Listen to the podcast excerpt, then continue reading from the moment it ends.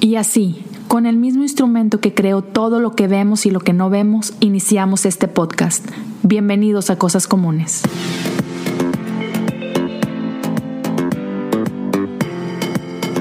Bienvenidos a un episodio más de Cosas Comunes.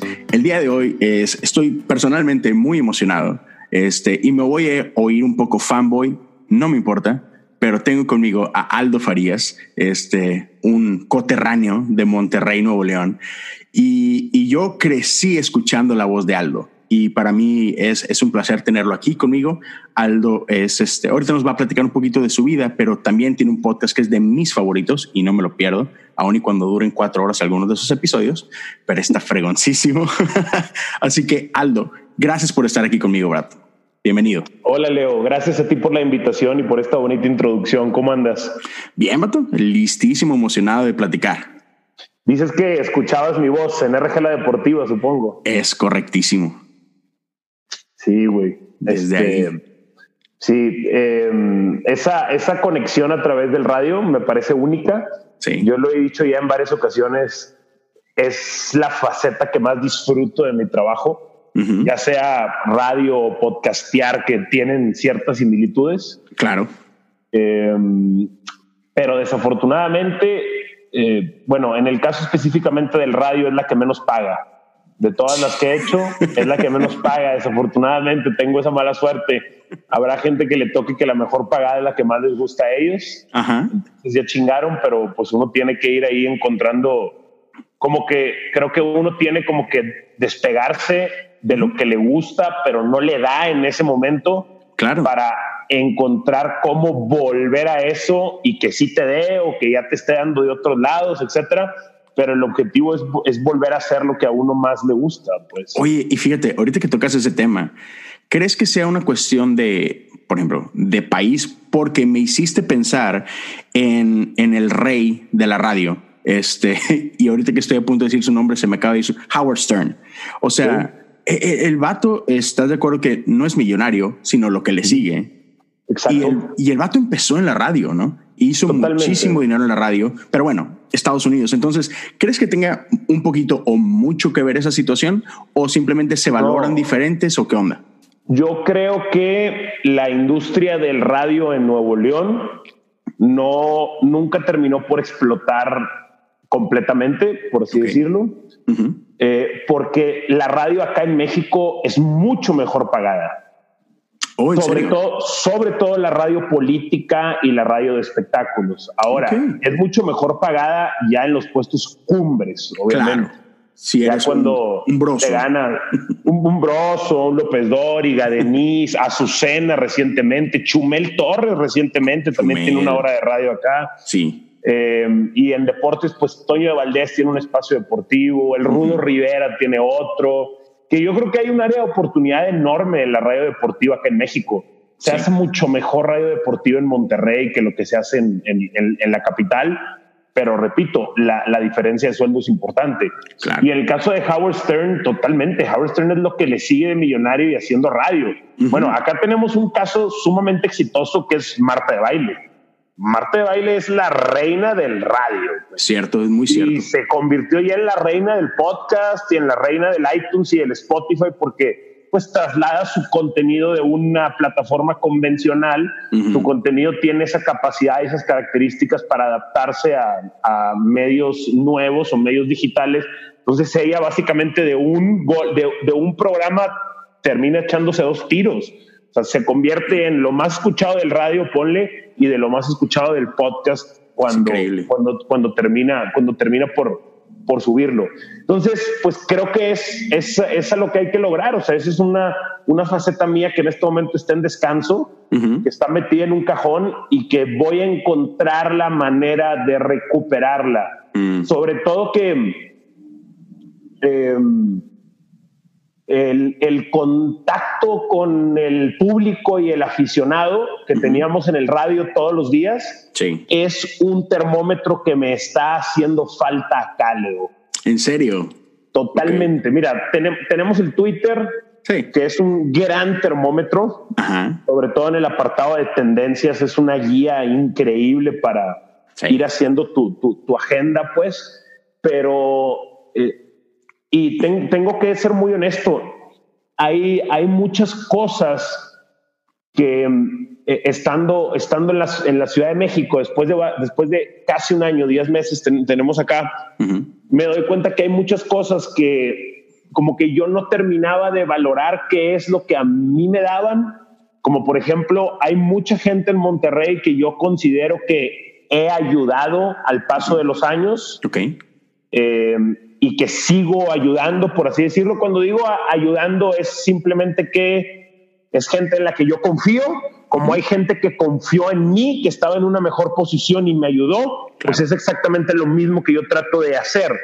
Entonces, eh, yo entendía o uno entiende eh, de una manera muy clara qué es lo que según le aportas a estas personas, pero, pero al menos en mi caso, fue hasta el golpe de la distancia el darme cuenta qué me aportaban a mí, porque, güey, no es 100% para un lado, o sea, siempre es, un intercambio. Entonces, yo creo que yo subestimé o tal vez ni siquiera vi esa parte que algo como las llamadas de los aficionados me, me, entregaban. Pues. Claro, lo que eso, y es que, por ejemplo, en Monterrey, y, y yo sé que, que, cada, cada ciudad, cada estado tiene lo suyo, pero la pasión de la gente en Monterrey creo que es inigualable, ¿no? Ahora sí que eh, usando el término es incomparable. Lo es, lo es, lo es. O sea, es la ciudad donde se vive de manera más apasionada el fútbol. Eh, no, no, no tengo duda en este momento. No sé si a un futuro eso vaya a estar en riesgo o esté en riesgo, pero todavía le quedan unos cuantos años más de, de seguir gozando de esa, de esa fiesta.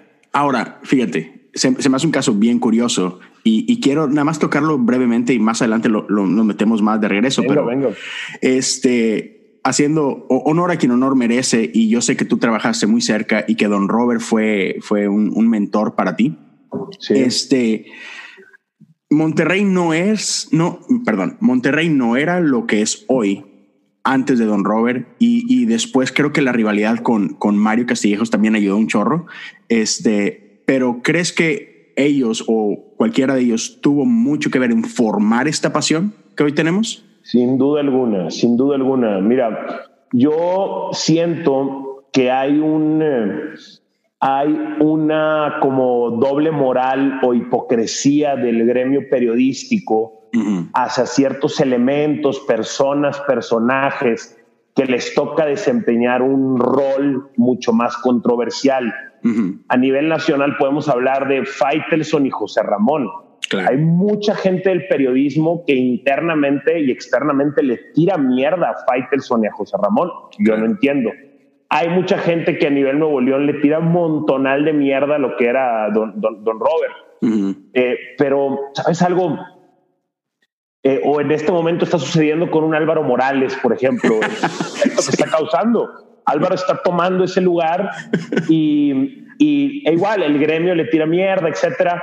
Pero, ¿sabes algo? Yo no conozco un periodista deportivo en México o en Nuevo León que no se haya beneficiado directa o indirectamente de lo que hizo Roberto Hernández Jr., de lo que hizo José Ramón Fernández, de lo que hizo David Feitelson.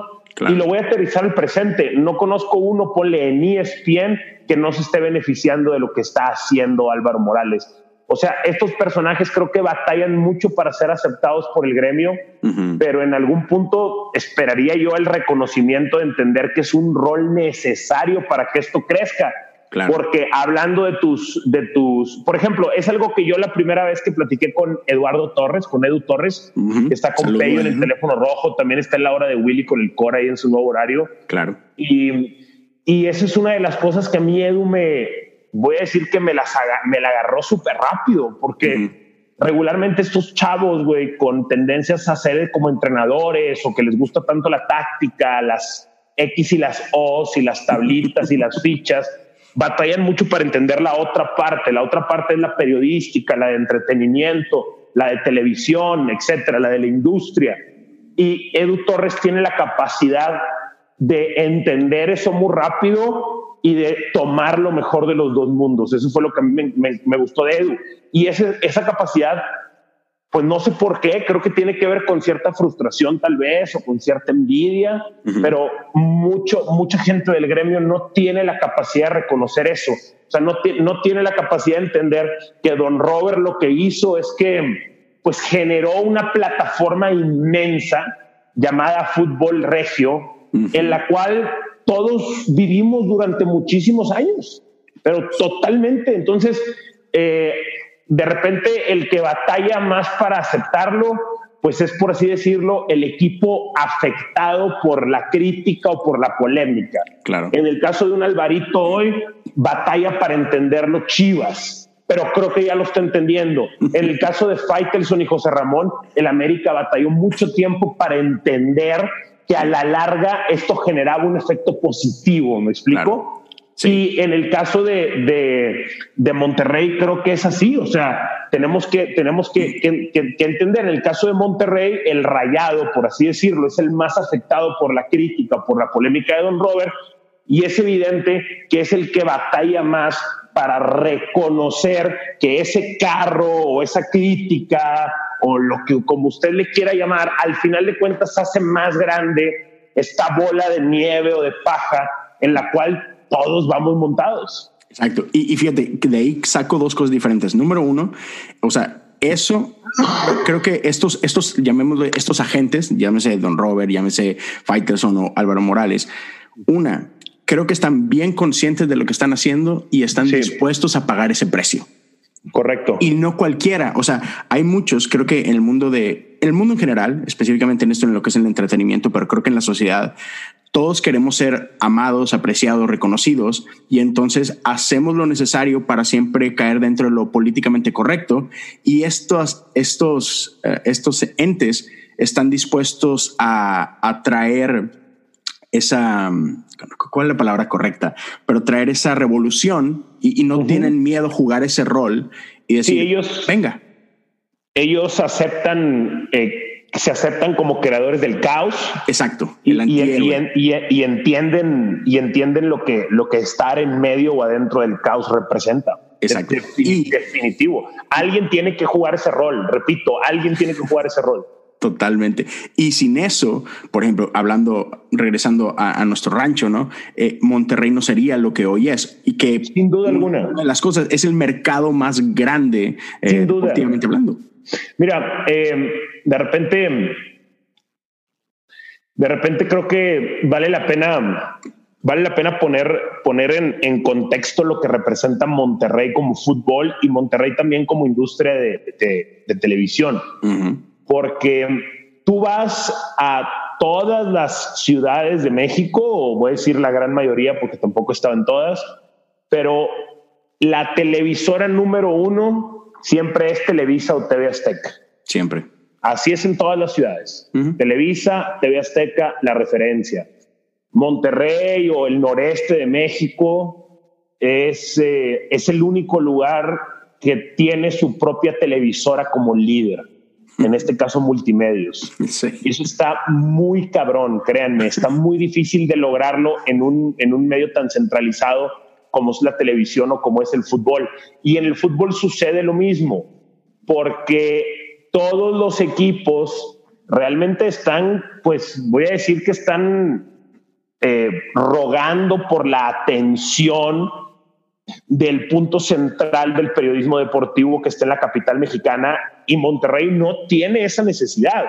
Monterrey cuando platica con el DF sobre medios o sobre Tigres y Rayados, es una cuestión más como de ganar, ganar, es una cuestión más como de alianza uh -huh. o tal vez de apertura de marca, pero por una cuestión de necesidad de mercado, vaya que lo que hay en Monterrey es suficiente y hasta para repartir. Sí. Entonces, el hecho de que Monterrey haya podido lograr ser independiente a la centralización en la televisión y en los equipos deportivos, que una está ligada a la otra, pues creo que es algo de lo cual debemos de sentirnos sumamente orgullosos y no creo que el regiomontano lo esté tanto, la verdad. Uh -huh. Y, y, creo que ahí es donde se atrapa porque no, no quiere darle el crédito a una compañía como Multimedios o no quiere darle el crédito a un Don Robert o a un Mario Castillejos eh, o tal vez hasta a mí, pues. pero o un Willy González, o sea, van a batallar para dar ese reconocimiento porque pues hay como un, no sé si hay una vergüenza social, una vergüenza social en, en, reconocer, pues. Yo si hay vergüenza social para decir o inclusive aceptar que ves un programa de televisión de un canal de, de tele, pues debe de haber todavía una vergüenza social más grande en aceptar que, que es motivo de orgullo. Sí. Está buenísimo. Y bueno, para, para aquellos que, que, llevan unos minutos escuchándonos de qué, por qué tanto Monterrey, cuéntanos un poquito de ti para que la gente sepa qué onda, de qué se trata. O sea, no solo a qué te dedicas, sino cuéntame un poquito de, de del Aldo Morrillo, de tu infancia, de, de, cómo fue tu vida en esos años antes de entrar a la radio. Bueno, pues crecí, eh, nací, crecí en, en, Monterrey, Nuevo León, pues, Monterrey, su área metropolitana. Eh, yo nací en el hospital La Conchita, ahí por eh, Hidalgo, ahí por el Obispado. Yo también. Yo también, perfecto. Y, eh, en ese entonces vivíamos en una casa en country, ahí por las Américas, ahí en la frontera entre Monterrey y Guadalupe. Mm. Y mm, nos mudamos muy rápido, como a los dos, tres años a mi jefe le empezó a ir chido en el jale y nos fuimos para San Pedro. nos, fuimos a vivir a, Colorines y esa fue, esa es la casa donde, donde mi hermano y yo crecimos. Mi hermano nació unos un, dos años después, nos llevamos cuatro años y tuvimos una infancia sumamente feliz, hermano, sumamente feliz. En un, en un barrio, en una colonia muy privilegiada, con parques, jugando fútbol, con buenos amigos, tuvimos educación de primera, afortunadamente, eh, en la casa y también en la academia. Estuve, mi primer colegio donde estuvimos fue el Mater, que está ahí en, en Gómez Morín con Alfonso Reyes. Y en cuarto de primaria me cambiaron para el San Roberto y me cambió la vida, hermano. Me cambió la vida cuando me cambiaron a San Roberto. Yo creo que para bien desperté a, a, a otras facetas del mundo, perfeccioné el inglés que ya lo traía más o menos ahí masticando, pero lo, lo, perfeccioné y me expuse a diferentes culturas, a diferentes backgrounds socioeconómicos y tuve la suerte de tocar en una generación eh, divertida, entretenida. fue, todo así muy padre. Eh, y en secundaria, en segundo de secundaria es cuando empiezo en multimedia. Eso está demasiado loco tenías que 14 años, si no me equivoco, con lo que has contado, ¿no? Tenía 14 años, estaba en segundo de secundaria. ¿Cómo rayos? O sea, ¿por qué entras a la radio a los 14 años? Porque pues yo, yo estaba muy obsesionado con, con, con el, el, medio y el fútbol. Eran mis dos grandes obsesiones. Ok. Eh, ya después entendí que me gustaba más la tele que el fútbol, pero me tardé un tiempo en hacerlo. Pero muchos de mis grandes recuerdos de niño son frente a un televisor. Muchos son frente a un televisor o jugando algún deporte. Okay. Esos son mis grandes recuerdos de niños, jugando básquet, jugando tochito, jugando fútbol, jugando boli, etcétera, eh, patinando, lo que sea, y o, frente a un televisor, frente a un televisor sobre todas las madrugadas. Total, eh, yo escuchaba el radio religiosamente en la mañana, me gustaba mucho escuchar a Don Robert en camino a la escuela. Entonces me, me, comí esa media hora, güey, de siete a siete y media. Era el, era, era el camino, ponle. Inclusive si llegábamos temprano, le pedía a mis papás que si se estacionaban como que al final de la fila, ¿sabes? para escuchar un poco más. Para quedarnos escuchando un poco más el programa, exacto. Y, y llega el verano y un, verano antes a mí, a mí mi padre me había advertido que no iba a tener un verano más de huevón. Me dijo, no voy a tenerte aquí de huevón un verano más. Necesito que consigas jale. Y la verdad es que en ese entonces, como que los papás y más, no sé si esto sea, eh, pues sí. Lo que pasa es que no voy a decir que es como de papás fresas, pero y, no y no solamente es en San Pedro, o sea, pasa, pasa en otros lugares también, que como que quieren darle una lección como de humildad a sus hijos y los meten como de cerillitos en el HIV o así. Oye, David, David Beckham mandó a su morrito, o sea, David Beckham, que no tiene necesidad, mandó a su morrillo a trabajar en una cafetería que estaba ahí en el edificio donde ellos vivían y lo puso a jalar, igual más o menos como los 14, 15 años, algo así. Así, fue el asunto, así fue el asunto, o sea, como tratar de dar esa lección, ese mensaje, pero conmigo no funcionó lo de los lo de los cerillos, güey. O sea, yo no hacía nada en el HIV. Me explico, me iba. Inclusive hasta empecé a meterme en vicios por ahí. Probé el cigarro por primera vez, ¿sabes? O sea, era contraproducente el asunto. Y, y entonces llega, llega mi papá y me dice, a ver, eh, ¿qué, ¿qué, te gusta? Me gusta la televisión y me gustan los deportes. Entonces mi padre tenía esta intención de enviarme a un curso de periodismo deportivo que creo que promocionaba Jorge Valdano. Era un curso de periodismo deportivo del Real Madrid. Wow, ok. Y obviamente pues no tenía la edad, güey. Oh. o sea, no, no, no, pasaba por la edad. Pequeño problema. Pequeño problema. Y, y entonces mi, mi, mi, mi papá recurre a eh, una de sus conexiones, un amigo que él tenía en la industria, que es el señor Rubén Hernández, al cual no lo menciono lo suficiente. Mm. Pero el señor Rubén Hernández es la primera persona que a mí me abre la puerta de multimedios. Él en ese entonces era el director de Multimedia Radio. Para darle un poquito de contexto, él, él fue uno de los creadores de esto. ¿Te acuerdas los conciertos mamalones que hacían en el universitario? Sí, ¿cómo no? ¿Cómo se llamaban? no sé, pero sí fui a varios. Sí, sí, sí. Y bueno, él, él hizo todo este concepto, etcétera.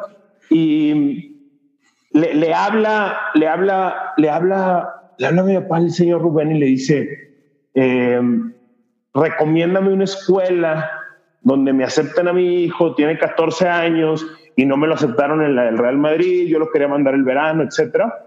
Y el señor Rubén le dice algo que es muy cierto hasta la fecha, dice, la mejor escuela es la cabina. Mm la mejor escuela es la cabina y ahí es donde me llevan prácticamente de la mano y me dejan con, con Willy González y con Don Robert. Y ahí comenzó la historia. Bueno, la verdad es que no, o sea, sí fue, sí fue el comienzo, pero yo terminando verano di las gracias y me regresé a la escuela. Ok, sí, normal. Y, y luego en diciembre, en las vacaciones de invierno, suena el teléfono de mi casa, todavía se llamaba Casas, y era Don Robert y don Robert le pide a mis papás que, que, me regresen. O sea, don Robert le dice no. O sea, algo le gustó a don Robert. Sí, sí, sí. Y me acuerdo que mi papá, mi papá, como que muy seguido me repetía las palabras y me decía que don Robert decía, no puedo asegurarles nada, pero creo que el muchacho tiene mucho para trabajarlo. No me gustaría que en un futuro se mal lograra y creo que, que que, que, o sea, pues básicamente era como un permiso para guiarme, pues. qué chido. Y, y, a ver, por ejemplo, una pregunta aclaratoria. En, a tus 14 años, ese verano, o sea, estabas en la cabina, pero estabas en el micrófono o estabas haciendo otras cosas. ¿Cuál era tu rol? Pues en el verano el rol era desde lo más básico. ¿Qué es lo más básico? Pues traerles cafés. claro. Claro, a mí, a mí Robert varias veces y no lo digo mal, lo digo al contrario, con orgullo, pero yo a Roberto Náez Contreras le llegué a traer su famoso chipavén. Él tenía una clave que decía chipavén, por favor. Robert era acá capo, güey, y decía chipavén, por favor. Y chipavén es chicles, pastillas y Benson, güey. Órale. Chicles, pastillas y cigarros. Chicles, pastillas y son mentolados, güey. Entonces iba yo a la tienda y le traía sus paquetes de chicles, sus pastillas Halls y, y sus Benson mentolados. Y así era, pues otro día las tortas, güey, y así era, ¿no? y, y además de eso, pues era sobrevivir la, la, la, carrilla o la iniciación del maestro Javier Plasencia, la mano derecha de don Robert de toda la vida, que se acaba de jubilar, por cierto, me da mucho gusto verlo feliz y tranquilo a Plasencia y me da un chingo más de gusto cuando me escribe que me está viendo en la tele o en algún partido, etcétera. Se debe sentir bonito. Y, chingón. Y Plasencia es el que pone los apodos, güey. Ya te imaginas, ¿no? es el, es el, ahí tienes que pasar por él, por así decirlo. A lo que voy es que eso es lo que hacía y un día, pues en las pláticas internas, me gané la oportunidad. De hecho, mi, mi, madre tiene guardado todavía el primer memorándum. Era un partido Honduras-Brasil. wow. Era un partido Honduras-Brasil de la Copa Oro. Honduras-Brasil, Copa Oro. Y, y me metieron al aire, güey. Y la verdad es que yo llegué, yo llegué sumamente pues me preparé un chingo, obviamente, morrito. Sí. Tenía muchas revistas y así, traía un chingo apuntes. eh, y me tocó con un compañero, digamos que un poco más consagrado, por así decirlo, adelante en el proceso, adelante en el camino. Y una disculpa, estoy, tomando café, agua mineral y como que puedo repetir. Claro, adelante por Y, y el eh, y este, este compañero, no voy, la neta no, no voy a decir el nombre. Ya, ya no está en multimedios, pero como quiera. Okay. Él no sé, él tendría, yo tenía 14 años, él tendría unos 35, 40 años, ¿sabes? Ah, wow, ok, ok. O sea, una diferencia considerable, una diferencia de más de 15 años. Por Y entonces en ese Honduras había un jugador que se llamaba Danilo Turcios, claro. Que luego vino al fútbol mexicano, jugó en Teco, si no me falla. Ese Danilo Turcios era como la estrella, un atacante. Entonces yo empiezo el programa y me aviento un comentario a los, así súper súper estructurado, muy cliché, me explico, pero pues a los 14 años, sobre Danilo Turcios, fútbol italiano, etcétera. Entonces, este compañero me, hace, me rebota el comentario, me hace segunda y empieza a decir que sí, es eh, un elemento muy seguro en la saga central de Honduras, tendrá una prueba muy difícil contra no sé quién fuera el, el atacante de Brasil. Y yo en ese entonces empiezo a pensar, ay cabrón, me equivoqué. La cagué, la cagué. Danilo Turcios es defensa. Se va el corte comercial, checo bien en mis apuntes y no, dije, este pelado, este pelado está mintiendo. O, me quiere fregar, ¿no? Sí, mintió, mintió, o sea, no quiso quedarse abajo, o sea, él, él no se había preparado, obviamente, no se había preparado una madre, solamente, solamente estaba pues no sé si más acomodado a lo mejor, etcétera. Y pues yo sí me había preparado con el hambre del, del joven. Claro. Y, y, él no, no quiso quedarse abajo, pero, pero al grado de mentir, ¿sabes, güey? Te pudiste haber quedado callado nada más. Sí. Pero también desde like that? O sea, si no me lo va a quitar el chavo, ¿no? Pero, exactamente. Pero también desde el día uno entendí que también, pues, este, esta onda está llena de farsantes, ¿sabes? O sea, desde el día uno entendí que, que, esas cosas pasan. Ya. Está muy loco. Y fíjate que algo que, que, que traigo acá yo en, yo en mis apuntes y que quería platicar contigo es, man, o sea, muchas veces, por ejemplo, ves hoy a, un Willy o te vemos a ti, vemos a Sergio Deep, ¿no? En ESPN, tú estás acá en, en, en Televisa, o y, y muchos, ay, estos vatos, no, hombre. Ves que todos, así como cuando vas a estar viendo un juego, todo el mundo somos técnico. Todo el mundo creemos de que eso que hace Aldo, yo también lo puedo hacer. No sé lo que hace. Quiera lo puedo hacer, no. Nada, es que estos vatos tuvieron suerte. Nada, es que, por ejemplo, familias acomodadas. No, pues obvio, les, les hacen paros y, y olvidamos esta parte, como que somos medios, no sé, medios tontos o medios ingenuos en eso, de que man, tienes que prepararte. O sea, nada, nada puede sustituir al trabajo duro, a la ética, este, al querer. Pero, pero no basta con querer, no basta con, no basta con tener oportunidades, tienes que hacer buenas esas, esas oportunidades, ¿no?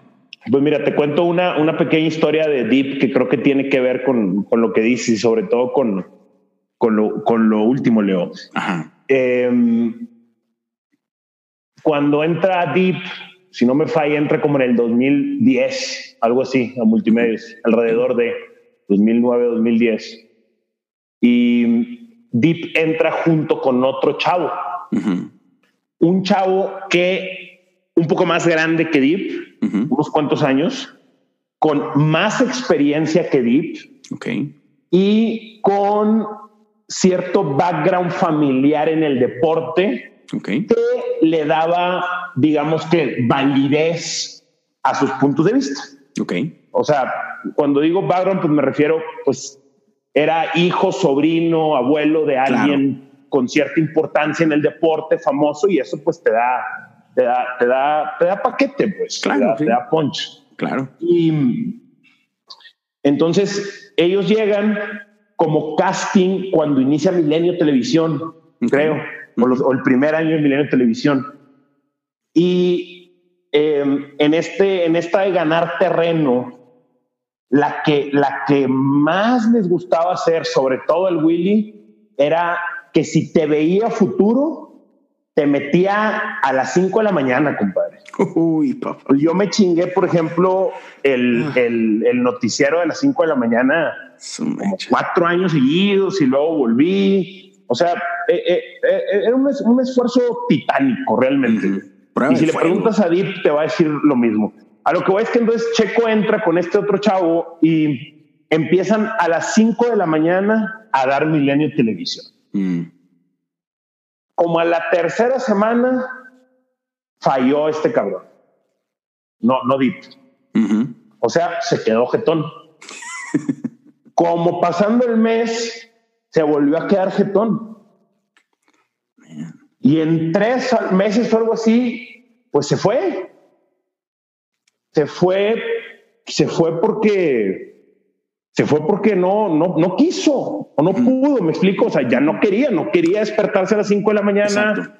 Aparte es una edad en la que pues andas en el pedito tal vez. En el no quería hacer el sacrificio no, no estuve dispuesto a hacer el sacrificio. Y, y aquí es donde viene, eh, pasan unos años, cinco años, seis años o algo así, y eh, es que no me acuerdo si lo vimos juntos o separados, Dip y yo. Pero eh, el chiste es que este otro personaje le dice, nos dice, es que nos dijo, nos dijo algo así como, eh, como que no, o sea, muy arrepentido. Él estaba muy arrepentido y eso, y eso está chido. Él estaba muy arrepentido, muy consciente del error que había cometido. Ok. Pero luego la, la, última parte es la que es, es donde se pone discutible el asunto.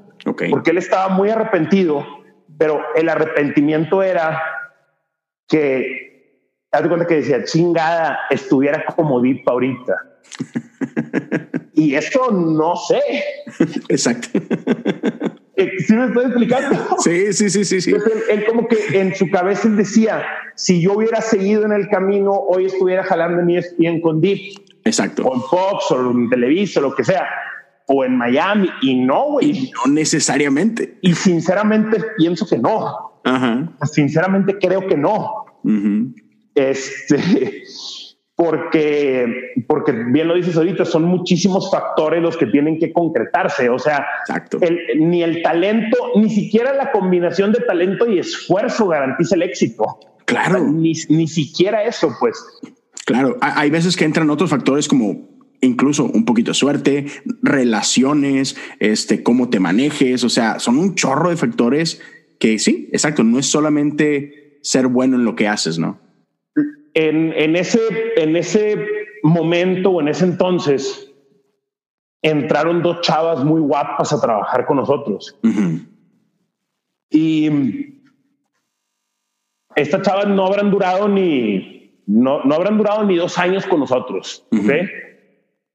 Y un día platico con, con, una de estas chavas, ella estaba alcoholizada años después y me dice, cuando digo alcoholizada es pedita, o sea, no, no, se imaginen algo. Sí, sí, no. No se imaginen algo así. En ambiente, en ambiente. en ambiente, ¿no? y, y entonces empieza pues a confesarme, yo diría que cerca de las lágrimas, mm. que, que prende la tele y que ve a Deep, ¿ok? Y que Ah, ya me acordé. Ella me vio en, un partido en Univisión, me vio y por eso hablé con ella. Ella me vio en un partido en Univisión así. Entonces ella decía que le daba mucho coraje, pero fue el mismo razonamiento del otro chavo. o sea, el razonamiento de ella era, es que no. Entonces ella me empezó a decir, y fue muy honesta. Me decía, güey, es que yo ya me veía en ESPN. Es que yo ya me veía en México. Es que yo ya me veía en Los Ángeles. Es que yo ya me veía en Miami. Mm. Y sabes que cuando, cuando, cuando agarro el testimonio de estas dos personas que de alguna manera saltaron en el camino o quedaron en el camino, como que realmente me doy cuenta que hay un montón por trabajar en la parte psicológica de mi profesión. Sí. Porque, ¿cómo es posible que con ¿En qué momento esa visualización tan vacía se convierte en algo de tanto convencimiento para ellos? ¿Me estoy como explicando eso? Sí, sí, sí. Eh, no sé, yo tenía cinco años más de carrera, seis años más de carrera y creo que mis pasos eran mucho más tranquilos, no sé, no sé cómo, mis pasos mentales eran mucho más tranquilos. O sea, yo no podía estar pensando si no conquistaba al menos la mitad del terreno en el que estaba actualmente. Sí. O sea, tú estás, tú estás más enfocado en necesito ah, hacer notar mi valor. Aquí necesito dar más.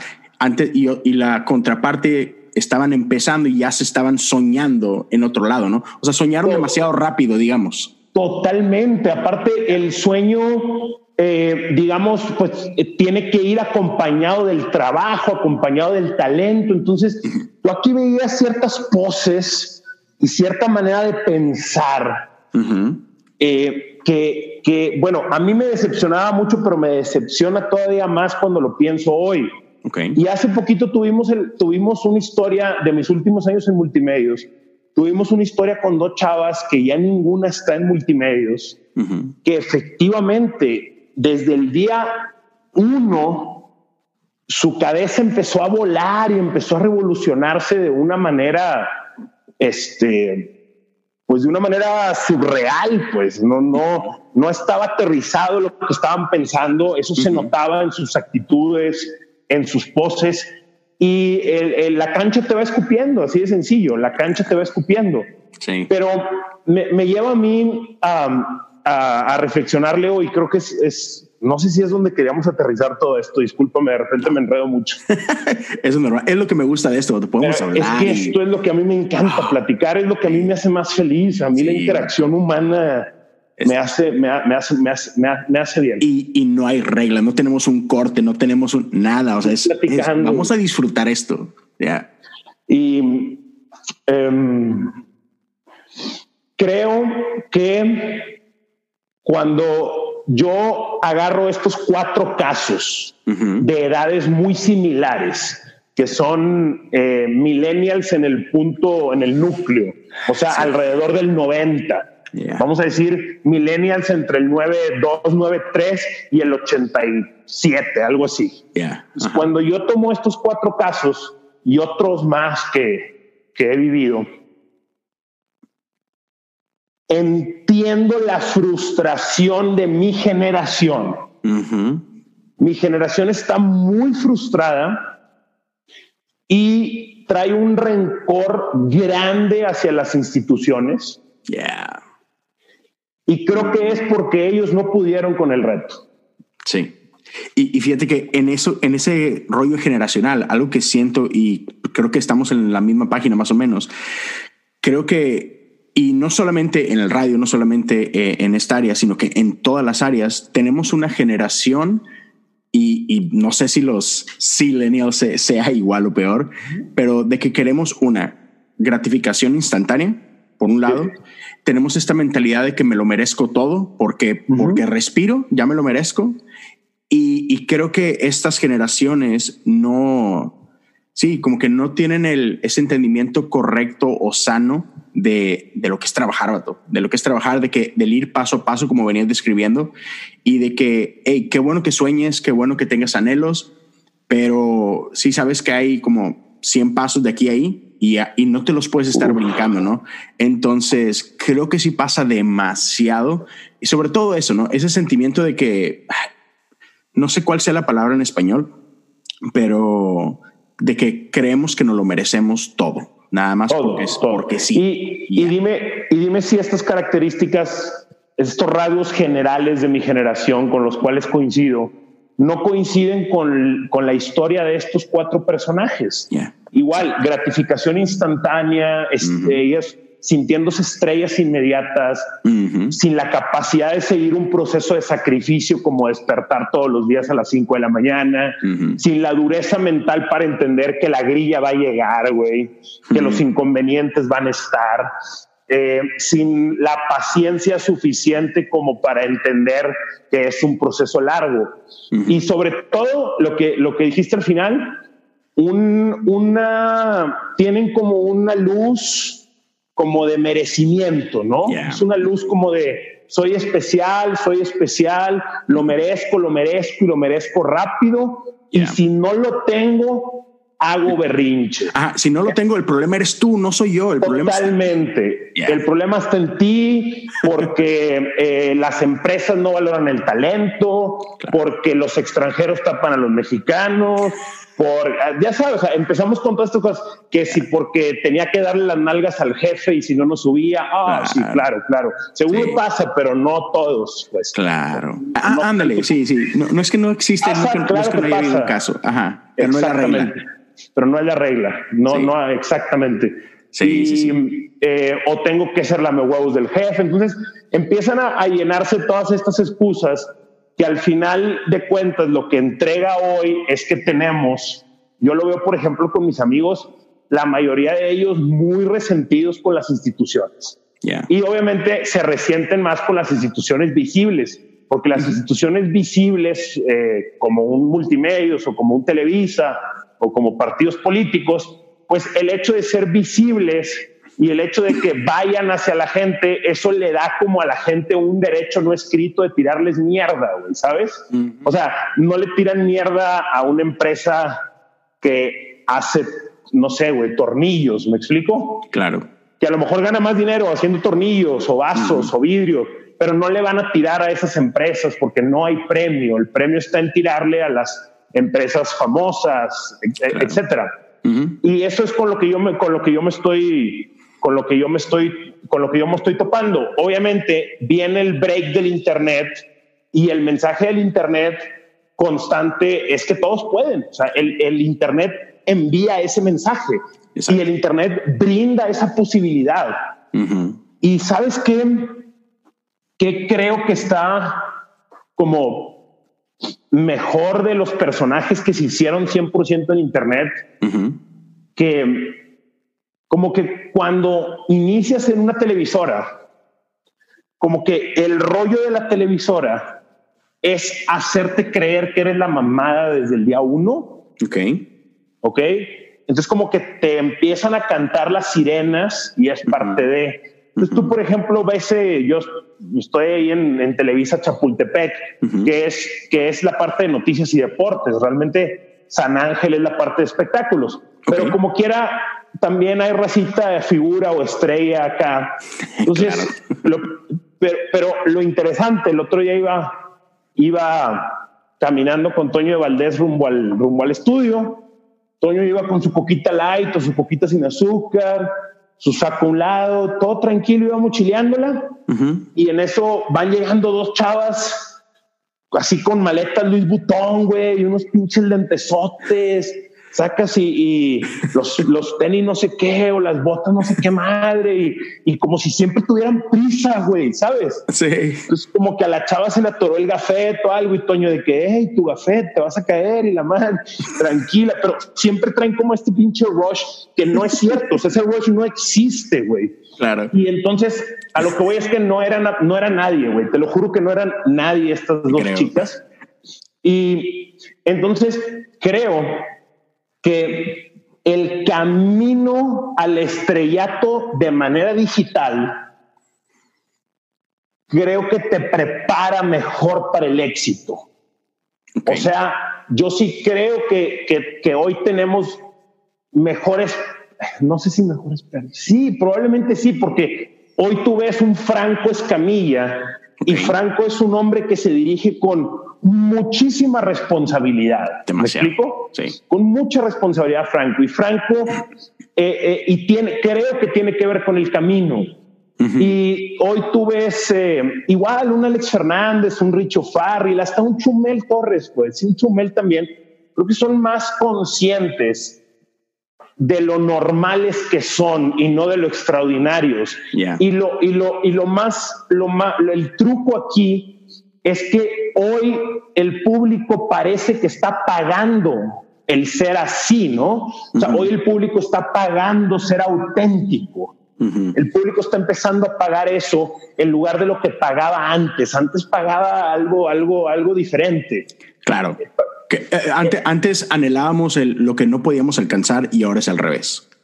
Correcto. Pero fíjate, No, no, no, sé si coincidas con esto. En, por ejemplo, yo estoy contigo. Creo que la era del Internet y social media y todo eso, una, este, le permite llegar a cualquiera, a, a lo más alto, caso Chumel, caso de Alex, pero así como lo puedes obtener de un día para otro, lo puedes perder de un día para otro. Sin duda. Creo que la clave está en estos personajes que han sabido entender eso y que no han, este, no se han creído la mentira y saben que el éxito está en el trabajo.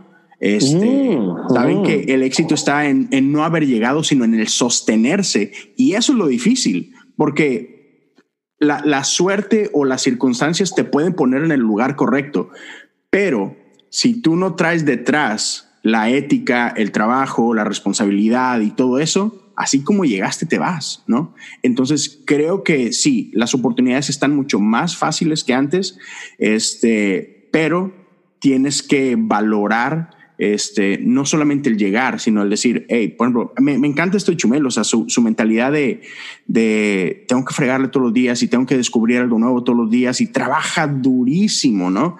Este, y son gente que no solamente viven para, para brillar ellos, sino buscan crear plataformas para traer consigo a gente y bendecir a otros. Por caso de, mejor caso el de este Franco, ¿no? O sea, Franco no es, ah, ya llegué, soy el más fregón de, de Correcto.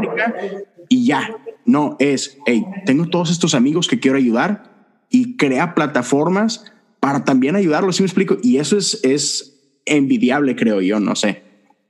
Eh, definitivamente lo es. Y es más, ahorita que decía sobre esto de que es como más rápido el asunto. Mira, o sea, la construcción de estrellas está siendo muy rápida, ¿no? Algo así, algo así lo vemos. Sí. Ayer, ayer te estaba diciendo que me, que me desvelé aquí en la casa y ando muy metido, no, no, no metido, sino estoy muy interesado en, así como, como eh, me, voy interesando constantemente en personajes. Ok, no sé si, no sé si a ti te pasa, no sé si alguien que nos está escuchando pero agarras un personaje, entonces te lo vas acabando y empiezas a escuchar, escuchar y buscar. ¿Y qué más hay de esta persona? Porque quiero escucharlo, quiero verlo. Y em, después de haber tenido durante los últimos dos años un perfil de inspiración como que muy pues tal vez muy tirado hacia, hacia lo intelectual o algo así, estoy encontrando un, un, gusto por, por, por Bad Bunny y por J Balvin, ¿ok? No, Estoy, no estoy hablando de un gusto musical porque eso ya me gusta, o sea, me encanta el reggaetón, no tengo ni al, no, no tengo ningún problema, pero ¿por qué tendría que decir eso, caray? Es, es la música del mundo y a mí me gusta, me pone se, se, sigue sintiendo gusto, culposo porque hay gente como yo que, te vemos y naco eres, Aldo. Se siente gusto culposo, se siente gusto culposo, tienes razón. Pero bueno, pues entonces dije, ¿qué hay detrás de estos cabrones, güey? Y entonces empiezo a, a buscar contenido de ellos y creo que J Balvin es más profundo que... No, a lo mejor Bad Bunny es más profundo, de hecho, pero J Balvin lo aterriza mejor. J Balvin creo que es como el líder de todo esto, por así decirlo. No sé, si, si quieren ver a Daddy Yankee como uno de los padres del reggaetón, pues digamos que J Balvin es como el hermano mayor de todos estos güeyes que hoy la están rompiendo. Pero ese cabrón es un líder, o sea, no, no, no tengo duda. Y dentro de las cosas que reflexionaba, es que este cabrón hace seis años estaba en Sabadazo y hoy está en el Super Bowl. Pequeño, pequeño brinco, sí, chiquito. Hace seis años él estaba en Sabadazo. Hace seis años él estaba inclusive en multimedios, anduvo en multimedios haciendo promoción. Wow. Y, y hoy ese cabrón está en el Super Bowl, por así decirlo, y es uno de los artistas más escuchados en todo el mundo. Entonces yo empiezo a hacer cuentas y digo, a ver, él platicaba que paseaba perros en Nueva York como en el 2003. Ok. Realmente no hace tanto, me no hace tanto, exacto, sí, sí, sí. No hace tanto. Y, y él empezaba a hablar de cosas cuando él no era nadie, de qué sonaba en ese entonces, le preguntaban. Decía, bueno, sonaba, creo que sonaba 50 Cent y hablaba mucho de que fue a Nueva York, perdón, paseaba perros en Nueva York y hablaba mucho, y ahí me identifiqué mucho, porque él hablaba de los anuncios de Sean John, que era la marca de Puff Daddy de ropa. Sí, sí, sí. Sean John a mí me gustaba como víctima de la mercadotecnia. era carísimo, o sea, era, era traías lo mejor. Y, tenía, y tenían una fragancia que se llamaba Unforgivable, un bote negro con tapa dorada, que mi carnal y yo usamos esa loción durante varios años. Pero a lo que voy es que yo decía, oye, güey, pues yo también vi ese comercial, me explico. Yo entiendo, voy, voy, voy encontrando. Luego platica que en el, como por ahí del 2009, 2010, ganó batallas de rap en Medellín, de esas batallas de rap de Red Bull. Órale, ok. También eso suena muy reciente, ¿no? Demasiado. Y, y luego le sigo buscando y veo, por ejemplo, que uno de sus éxitos o de cuando saltó a la fama, creo que es esta canción de 6 a.m., no sé si la recuerdas. no. Ya son las 6 de la mañana. Bueno, esa. y veo el año 2015. Ok. Y aún no era nada. Bueno, o sea, en ese entonces era nada más una canción viral o una canción del momento. Entonces estás hablando que estos güeyes básicamente construir, han construido este imperio. No, no voy a decir, porque obviamente el camino, el camino de J Balvin viene desde chavo, o sea, el camino viene desde lo que escuchas, lo que consumes, te fuiste a Estados Unidos, hiciste esto, conociste a esta persona, etcétera. Pero realmente en el ojo público mayor, estos cabrones hicieron esto en cinco o seis años. Claro. En muy poco tiempo. Muy poco tiempo. Ahora, la pregunta es, ¿durarán menos? Exacto. ¿Durarán menos? Si esto explotó de esa manera tan rápido, ¿significa que van a durar menos? No sé, yo ya no, lo sé. Por, ejemplo, eh, la televisión está afectada por la fragmentación de los medios. O sea, están pulverizados los medios, hay un chingo de medios entonces, digamos que antes había cinco canales en la tele y luego pasamos a 10 y luego a 20 y luego a 30 y luego con el cable pasamos a mil canales y luego con el DirecTV pasamos a dos mil canales. Sí, pero ahorita hay millones, millones de canales. Porque cada uno de YouTube o cuentas, etcétera, son canales de televisión. La cuentita, la cuenta de Instagram es un canal, haz de cuenta. Sí. Es un canal de televisión. Entonces está demasiado fragmentado. A lo que voy es que yo, yo todavía escucho, es que la televisión está afectada por la fragmentación de, ok, va, eso ya lo sabemos, pero güey, los primeros youtubers ya se los comió la fragmentación. Sí. O sea, y esto acaba de pasar, Leo. O sea, esta raza la, rompió en el 2.9, ponle el Wherever Tomorrow, el, el exnovio de Yuya. Sí, eh, Yuya misma. Yuya misma, que Yuya fue, Yuya es la, creo que la más inteligente porque pues Yuya lo trasladó a un negocio de cosméticos, que debe ser multimillonario en este momento. Sí. Pero, pero de que tú veías a estos personajes, cómo la fragmentación les afectó. Jacobo Wong, por ejemplo, también fue de los primeros, buen compa de Monterrey. Sí, claro. Jacobo tuvo que reinventarse, güey porque lo alcanzó la diversificación de canales. O sea, cuando él empezó, era, eran, eran pocos, por así decirlo. Pum, pum, fuiste el primero, pegaste con madre, pero empiezan a salir nuevos canales y te van comiendo y te van pulverizando. Entonces, yo no sé si, em, pues yo no sé si así como, como subes aceleradamente también bajas aceleradamente. Yo creo que y sí. Eso, sí. Y eso es como que puede ser la trampa del camino digital. Exacto. Yo, creo que sí, yo creo que justo eso, o sea, así como subes en un instante, bajas en un instante, salvo que, como acabas de decir, seas inteligente, caso Yuya, caso Jacobo, caso Chumel, que no se quedaron atrapados en, este, en esta cajita, sino que dijeron, no, YouTube no me define. YouTube es una herramienta para mí, para mi creatividad, pero ¿qué más? ¿Qué más hay? Y supieron como acabas de decir, diversificar. Y entonces ahí está el éxito, en que no, no se la creyeron, ese es mi punto, o sea, no se la creyeron, no, no fue que, ah, ya llegué, pum, me tiro la maca, con ganas, este, pues ahí nos vemos, ¿no? Sino que, hey, no, este, ¿qué más? Ya llegué, que bueno, ¿cómo me mantengo aquí? ¿Cómo me sostengo aquí, no? Eso es algo que, que creo que es bien, bien clave, ¿no? Y que muchos, la mayoría, no entiende. Y, y la otra, el que mucha gente vemos a, lo que conocemos como este overnight success, ¿no? Esa gente que se volvió exitoso de la noche a la mañana. Y es los que se mantienen, yo creo que es de que, ok, fue un overnight success para ti, Tú lo descubriste de la noche a la mañana, pero tienen 10 años picando piedra. Tienen Exactamente. partiendo. Tú no viste lo que está debajo.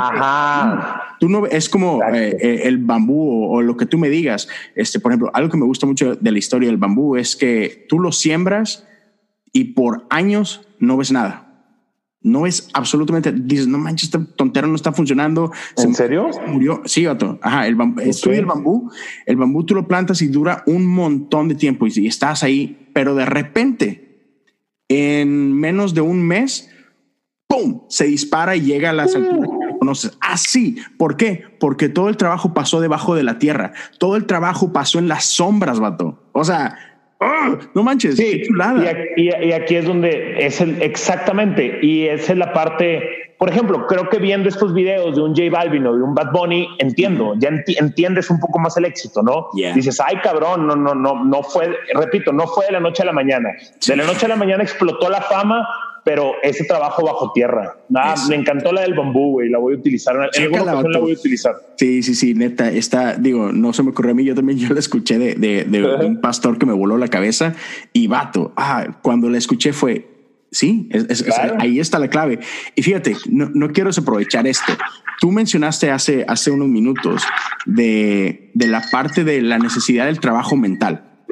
Y si no me equivoco, Tú has hablado en varios de tus, de tus episodios en el podcast que tienes con este...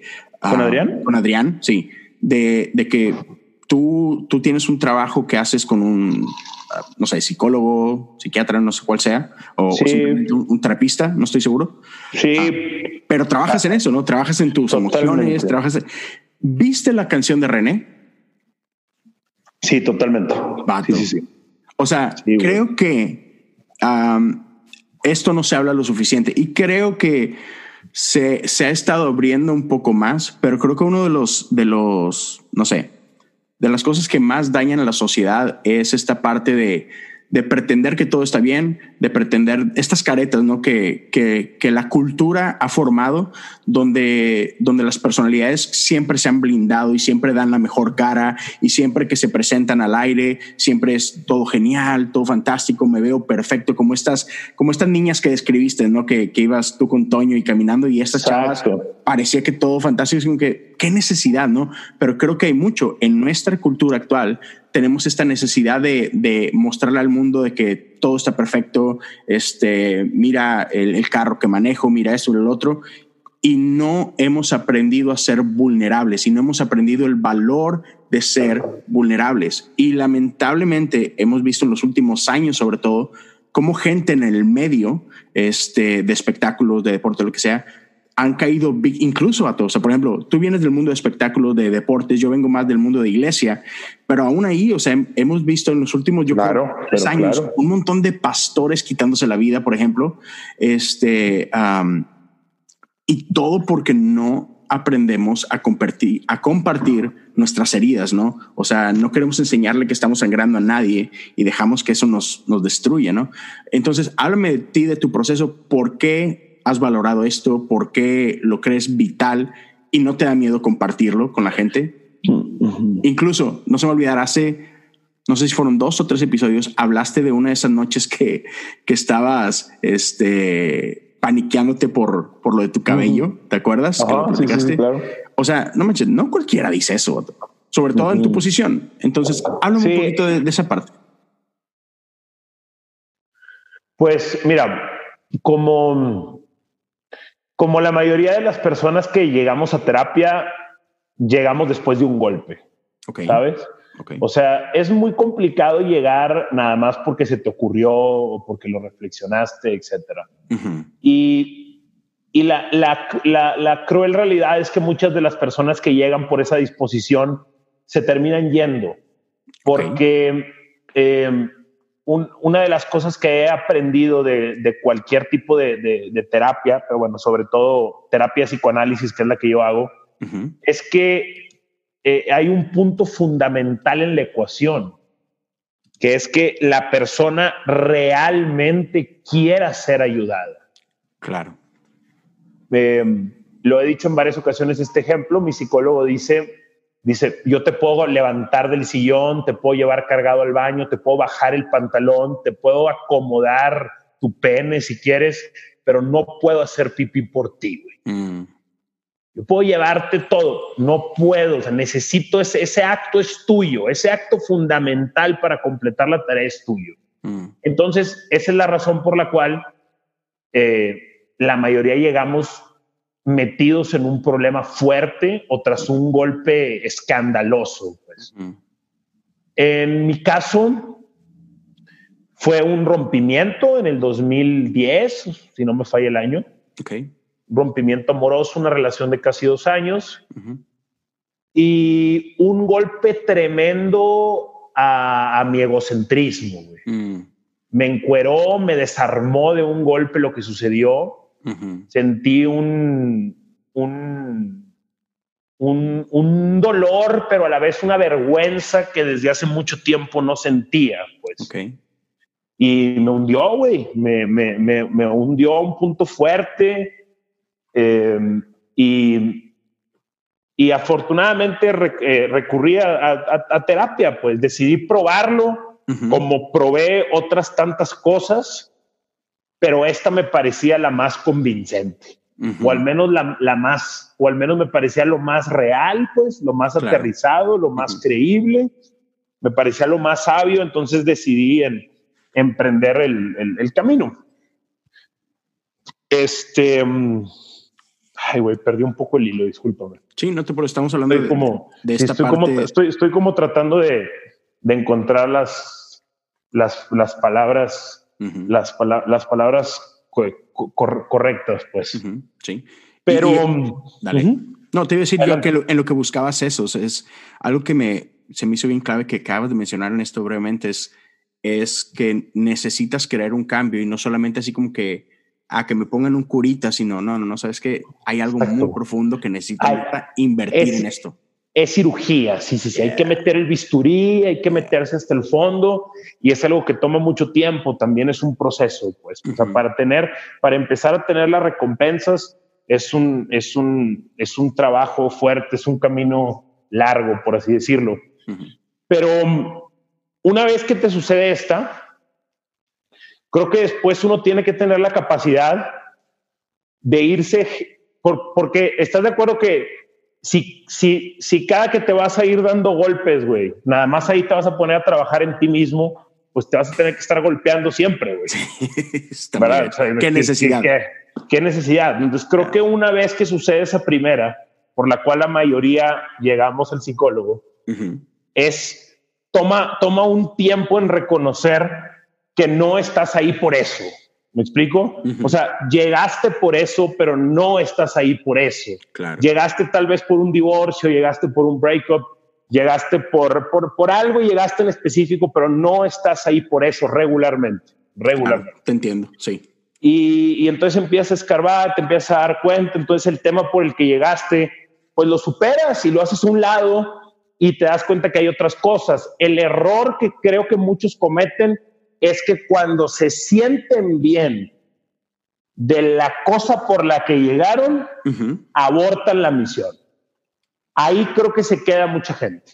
O sea, tú, te, tú, llegas eh, con el corazón roto, empiezas a sanar, te empiezas a sentir mejor, te empiezas a desahogar, empiezas a entender las cosas un poco mejor y vamos a pensar que te metiste un año, seis meses en esta depresión, dos años, tres años, etcétera. Cuando logras superarla, es cuando creo que viene la decisión más importante. Y la mayoría de la gente no continúa, güey. No continúa. Por ejemplo, hay quien llega por problemas con sus jefes en el trabajo. Ok. Soluciona el problema con el jefe del trabajo y deja, lo deja. Ya fregué. Lo deja, me explico, ya chingué, sí. Y ahí es donde creo que está la, la parte, parte de la trampa. Entonces yo empecé a ser intermitente cuando mi problema por el que había llegado empezó a superarse. Ok. Empecé a ser intermitente y afortunadamente me empecé a dar cuenta de que ahí estaba la trampa, de que ahí estaba la salida de escape, por así decirlo, y decidí adentrarme aún más en mis conflictos, en mis problemas, en, en mi pasado, pues, y hacer una lucha por entenderme a mí más allá de solamente salir de una depresión o entender por qué esta persona te rechazó, por así mm. decirlo. Y, ahí es donde inicia, creo que el verdadero camino, Leo. O sea, si hay un punto donde dices, a ver, güey, tengo un año metiéndole a esto, un año y medio, ya me siento bien, y me dices que hay que volver a iniciar ese camino, pues me voy. Me explico, ¿por qué? O sea, ¿y esto qué es? ¿El calentamiento? Que pues sí, güey. O sea, fue la entrada, nada más llegaste por eso. O sea, eso fue lo que te hizo vulnerable, eso fue lo que te hizo abrirte a la posibilidad, eso fue lo que te hizo pedir ayuda, etcétera. Pero, pero eso es solamente la punta, es solamente el, el, arranque, pues, el arranque. Sí, y creo que pasa mucho de que cuando, cuando no lo vemos así, que dices, ah, ya, eh, obtuve lo que ocupaba, ya me voy, tiende a pasar que si te quieres esperar al siguiente fregazo, ese siguiente fregazo va a ser peor que el original que te llevó ahí. Este. Yo diría que sí, yo, yo diría que sí, pienso sí. Y, creo, creo, que es más peligroso porque, porque tú crees que ya estás bien, porque crees que ya llegaste a lo que necesitabas. Es como cuando te enfermas así de que machín y te dan un medicamento y te dicen, te lo tienes que tomar por 30 días. Y tú a los cuatro días te sientes a todo dar y te lo dejas de tomar. Es como que, y vato, es que todavía había más trabajo que hacer. O sea, sí, ya se, ya se atendieron los síntomas iniciales, pero todavía no has recibido todo lo que tu cuerpo necesitaba. Entonces abandonas el tratamiento los 30 días y ah, a las semanas las con ganas, pero a las dos semanas te vuelve a pegar el, no sé, cold flu, lo que tú quieras, y te da una revolcada terrible. ¿Por qué? Porque no fuiste disciplinado en decir, necesito atenderme bien, ¿no? Entonces, eh, creo que esos dos ejemplos son buenísimos. O sea, esos son son ejemplos perfectos de, de, de, de, desertar ese camino o de engañarte con, con, el primer placer del camino, pues, ah. o de creer que ya estás bien, de creer, que, de creer eso. Cuando lo, lo, lo, cruel del asunto, Leo, es que no se acabe el juego, ¿no? Ya. O sea, ahí es donde, pues ya después hay que buscar esa paz para entender que no se acaba. Yo tengo que ser muy sincero contigo. Yo, bueno, con todos. Sí. Eh, Yo, yo sí, güey. Yo, una parte de mí cuando llegó acá a la Ciudad de México pensé que lo tenía, pensé que lo tenía muy controlado, Leo. O sea, no, no, no subestimé el reto, subestimé la parte de la adaptación y venía de, de, años tan chingones en lo personal y en lo profesional. Ajá que, yo, pues, digamos que las señales más visibles me decían que estaba listo o, algo así. Entonces yo decía, güey, ¿cuál es el problema? Estoy con mi novia, ya vivo con ella, tenemos un año, nos adaptamos a toda madre, vamos a irnos a la CMX, el sueldo está cool, voy a tener un depo igual de chido como el que tenía en Monterrey, eh, ya conozco a los compañeros, ya, ya me sé inclusive los caminos en los cuales voy a atacar allá para, para saltar en el mercado nacional. y, y, bueno, pues no es así. No es así. O sea, no es así cuando crees que lo tienes todo controlado. La, la, la vida te voltea un poquito la moneda y te exige algo diferente. Estoy, me he refugiado mucho en los podcasts del maestro Horacio Marchán, al cual entrevistaron Adrián y Fernando Suárez Serna en su, en su podcast hace unas semanas, hace unos meses, perdón, y me he refugiado mucho en los podcasts de él eh, para tratar de entender qué es lo que sucede hoy conmigo. Y, él, y él, dentro de las frases padres que le he escuchado o historias, él, él habla mucho que, que la solución de hoy puede convertirse en el problema de mañana.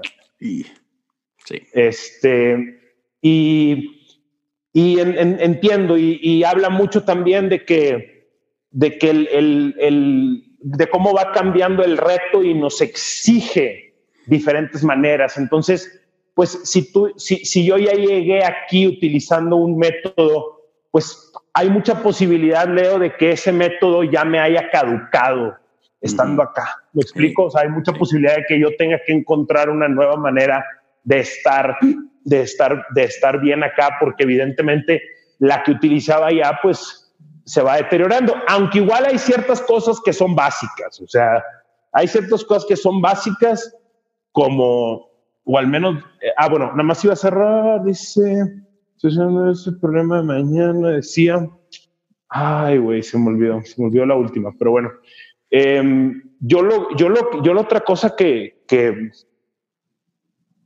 que veo estando acá es que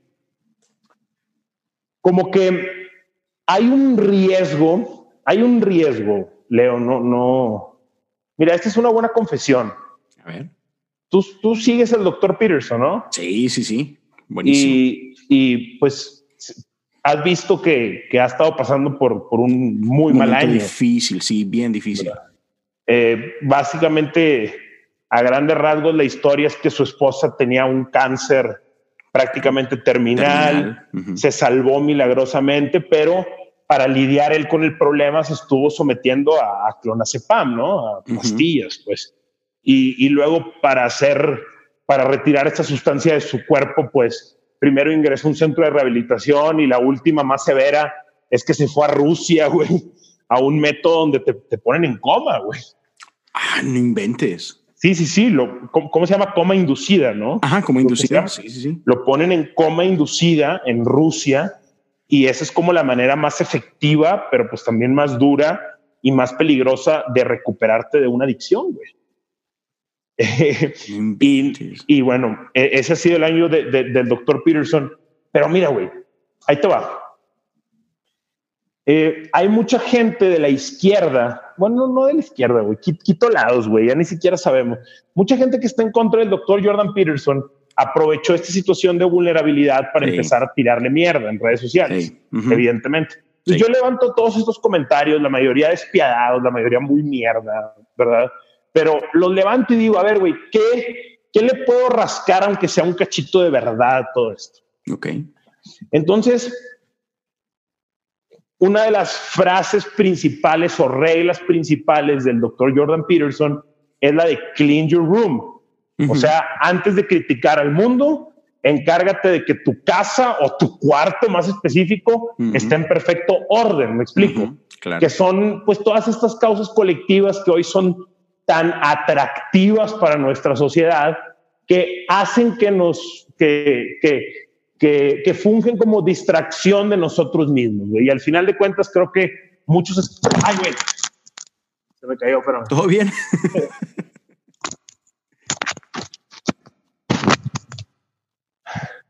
Aquí estoy, me tropecé. Oye, entonces creo que creo que hace que, descuidemos esta parte de nosotros y muchos estamos convencidos que el mejor camino pues para ayudar al mundo es precisamente trabajar en ti. Mientras estés tú mejor, pues más posibilidades vas a tener de, ayudar al mundo, a la sociedad, etcétera. Pero, ¿sabes qué? ¿Sabes cuál conclusión saqué yo? ¿Cuál fue? Haz de cuenta que los primeros meses acá me quejaba mucho, mucho, Leo. Yo me quejaba aquí en mi casa muchísimo. O sea, me quejaba de, métodos de trabajo, me quejaba de, traslados, de la ciudad, me explico, de, las ideas. Me quejaba un chingo, güey, un chingo me quejaba, güey. Me quejaba de, de no estaba de acuerdo con cosas, etcétera. Y luego yo no sé si dije, güey, no me habré convertido por unos meses en lo que yo tanto critico. o sea, no, vamos a decir, yo siempre he criticado mucho esta psicosis que hay acerca del planeta, ¿no? Eh, esta narrativa como del humano contra el planeta y de, de, un grupo de humanos que hoy, hoy cree honestamente que el mundo está peor que nunca cuando está mejor que nunca. Pues. Ah, sí, sí, sí. Eh, o sea, hay un chingo de facts que pueden comprobar que el mundo está mejor que nunca y, y, preferimos entonces mejor quejarnos en lugar de darnos cuenta de lo que hemos avanzado en los últimos 50 años. En qué nos queremos enfocar, ¿no?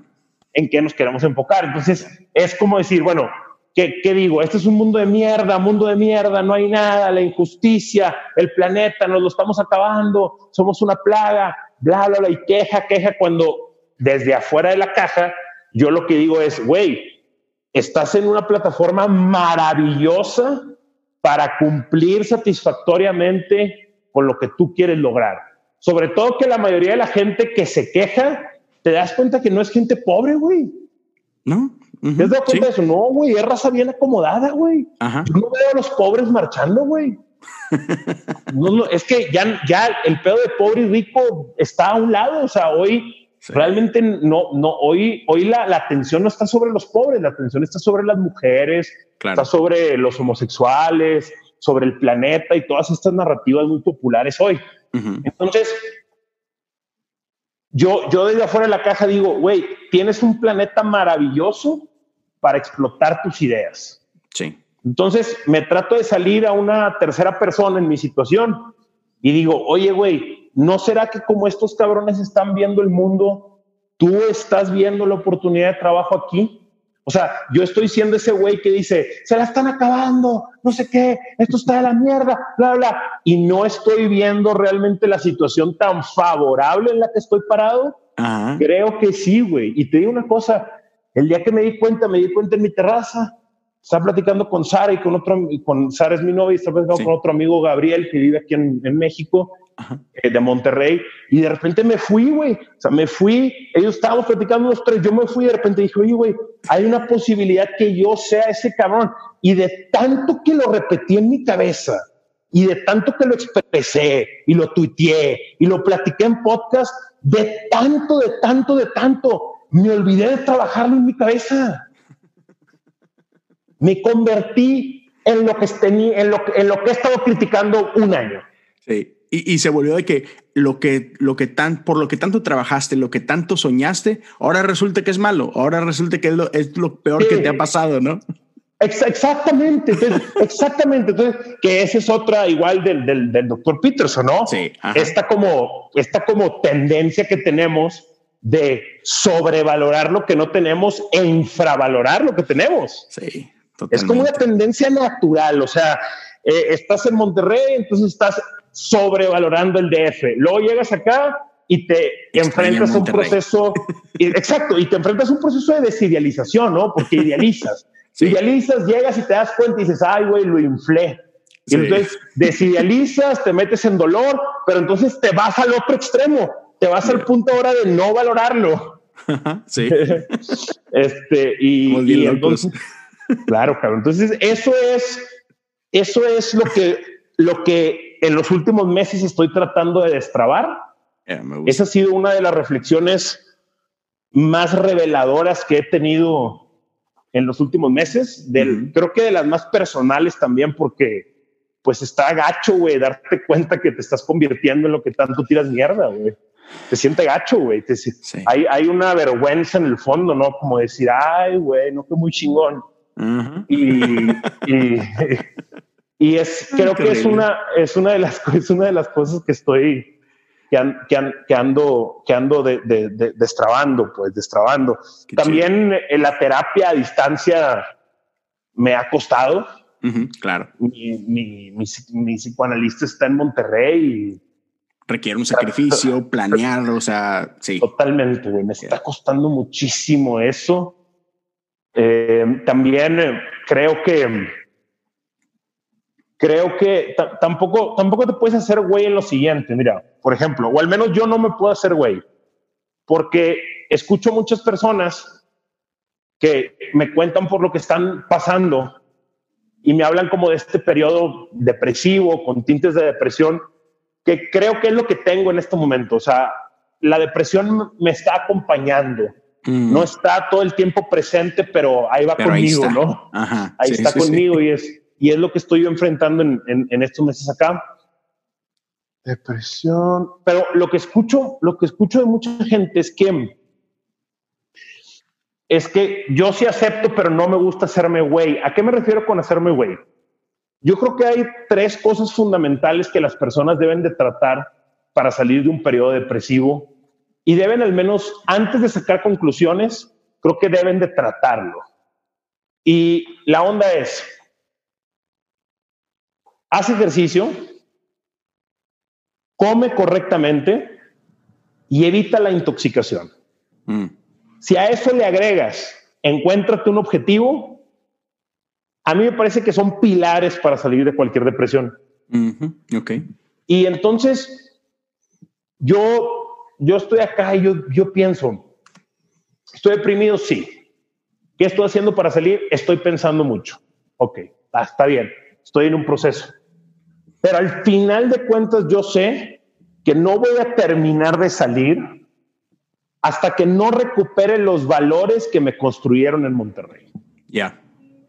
O sea, tengo que dejar de intoxicarme, güey. ¿Ok? Porque eh, la, la, intoxicación es como el pan de cada día en esta ciudad. Aparte, está más normalizada que en Monterrey, creo. Ahora, por intoxicación te refieres de alcohol, alcohol, cigarro, marihuana, cocaína, pastillas, lo que sea. No solo ambientes tóxicos o relaciones tóxicas. Okay. Exactamente, exactamente. Hay quien considera, por ahí mi amigo Gabriel considera hasta el café, lo considera una intoxicación. Tiene, tiene, tiene lógica, pues. Sí, sí, sí.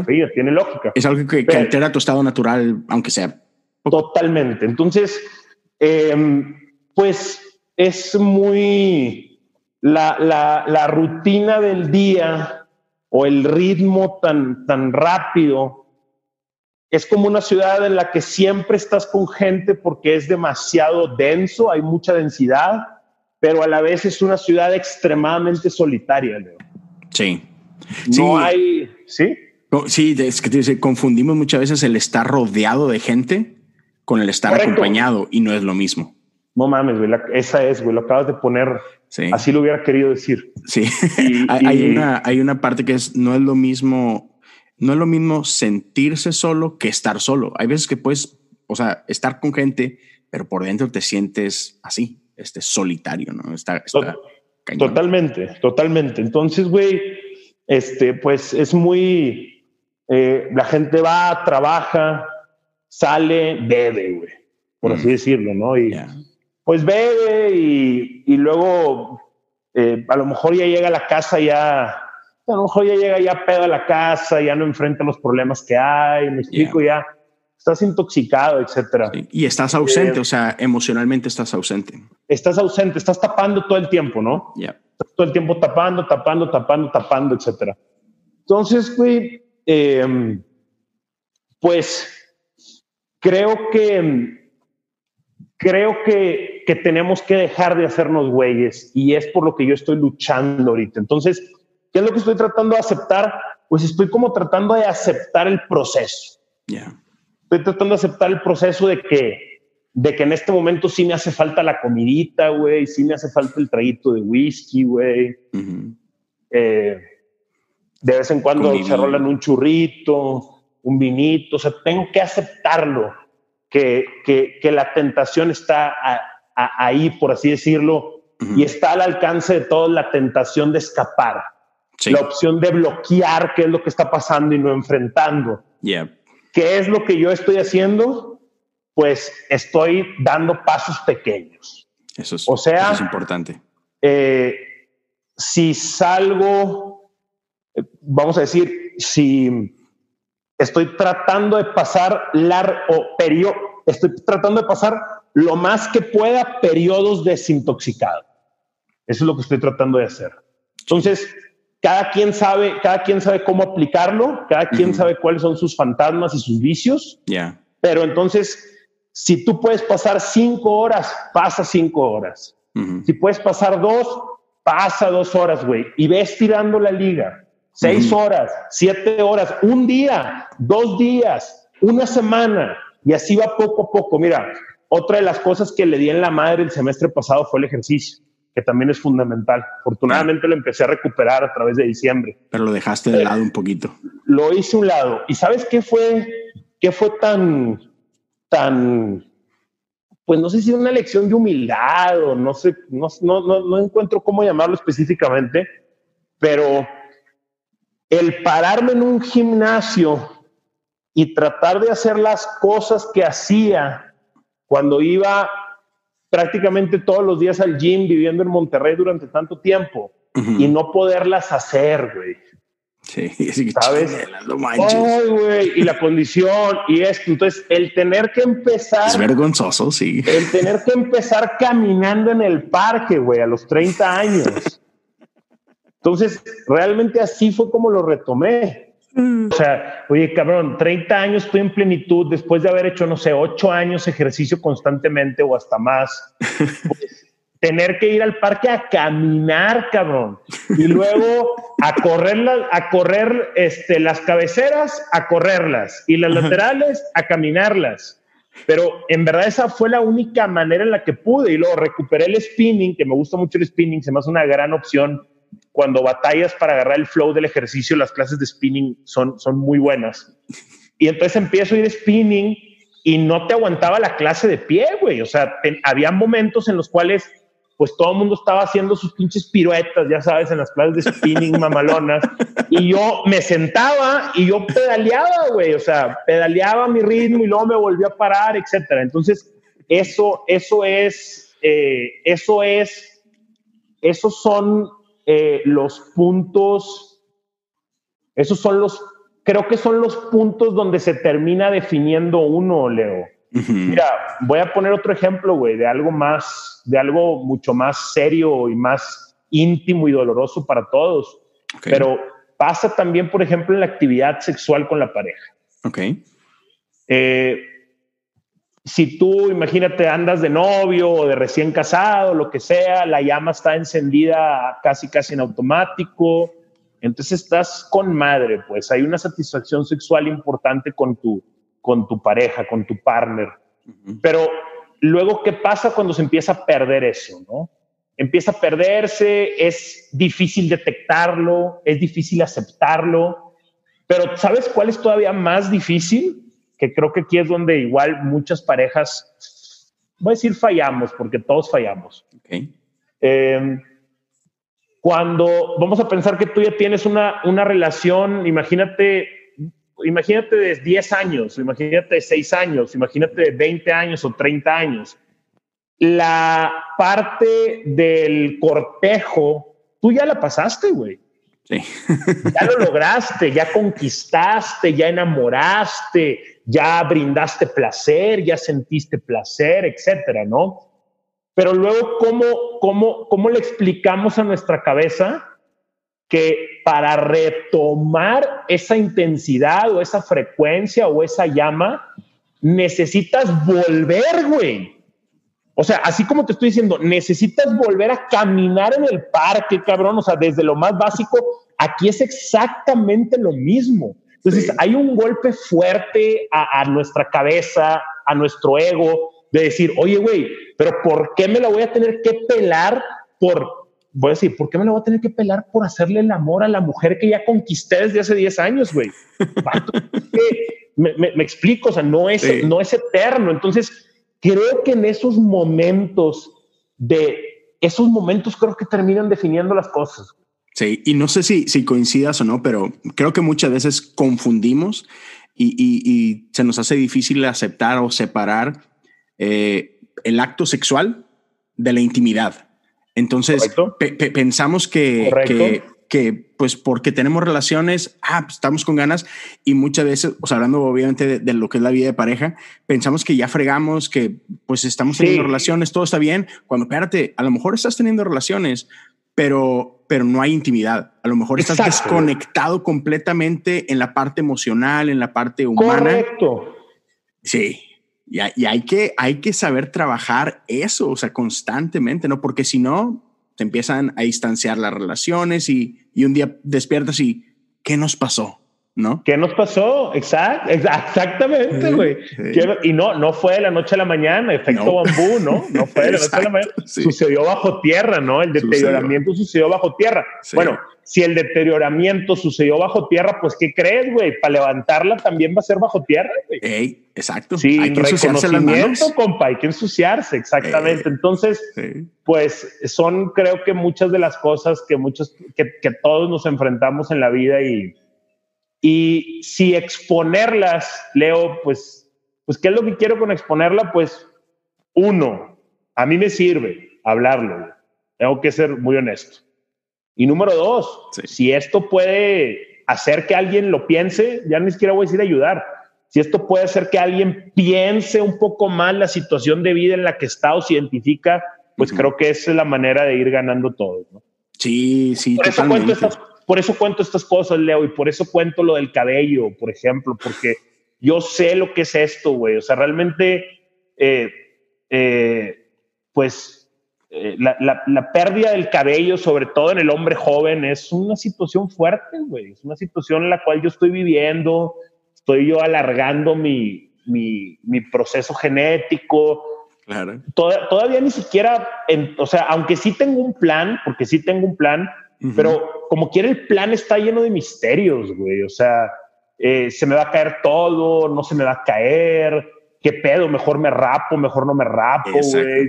Debo usar un champú, no debo usar un champú, o sea, estas cosas. Güey. Y las inseguridades son reales, o sea, quieras que no, este, Sí, te, te, te, carcomen, te están atormentando y, y, lo que para alguien puede ser una tontera de que, ay, Aldo, por favor, hombre, como quiera, tú, lo tuyo es el talento, no estás ahí por tu pelo, es, sí, yo sé, pero se siente gacho. Pero claro que se siente gacho, güey, se siente gacho que de repente abre la toma de la grúa, güey, te agarran de lado y se te ve un poquito de cráneo, güey.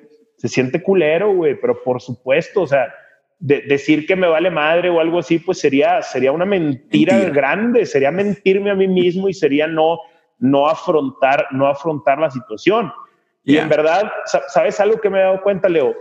Es, no, no sé, no, no quiero generalizar, pero es que yo sí me considero que tengo, me considero que tengo una relación muy abierta en la cuestión de la comunicación. Me considero que platicamos cosas que, según yo, la mayoría de las parejas no platican, pero hasta en una relación así, tu pareja no te dice, güey. Porque, ¿sabes? O sea, es algo que tiene que salir de uno. O sea, no, no, llega mi morra y me dice, ay, güey, mira, se te está cayendo el pelo de aquí. ¿Me explico? Entonces, creo que lo que, creo que, creo que un, un problema de calvicie, de, de, caída de cabello eh, en la juventud o, sí, prematura, pues, creo, creo que tiene el poder hasta de terminar con un matrimonio, Leo, ¿eh? Así de fuerte. Totalmente, porque... Eh, porque te define como persona. Porque, porque se guarda, güey. O sea, lo empiezas a guardar, entonces te empieza a afectar en otras áreas de tu vida, en la cual eh, empiezas a negar entonces empiezas a negar lo que dijiste ahorita, empiezas a negar que te incomoda, ¿no? Y empieza el problema. Y luego empiezas a negar, güey, la inseguridad. Y luego te empiezas a poner paranoico, güey. Hay, hay, un momento donde yo me empiezo a dar cuenta, güey, que, que empiezo a perder un poco de cabello en la parte de la, en la parte de atrás, pues, en la parte posterior. Güey, hay un momento donde caminas y empiezas a ver como si te estuvieran siguiendo, güey. No estoy mamando. O sea, vas caminando y de repente volteas hacia atrás, güey. O luego de repente te están, lavando. sí, sí, cabrón. Te están lavando las manos en el espejo y sacas tu celular para verte así como que por atrás, güey. Sí, cabrón. O sea, o en los elevadores, pasa mucho en los elevadores, ¿sabes? Este, no, no está, no es sencillo y repito, si esto no se trabaja y esto no se abre, aunque sea personalmente, pues puede ir deteriorándose, porque ¿qué es lo que pasa con estas inseguridades cuando no las trabajamos, Leo? Pues, y esto es, es, bien básico, pues lo que pasa es que, digamos que apagamos la inseguridad a través de acciones culeras, güey. O sea, a ti te está llevando la mierda con tu chava, güey, por este problema que tú tienes. Entonces tú traes una inseguridad. Entonces esa inseguridad te lleva pues a ser una peor pareja, pues. Me explico, empiezas a perder valor, empiezas a perder muchas cosas, seguridad, etcétera. Y eso empieza a deteriorar tu relación.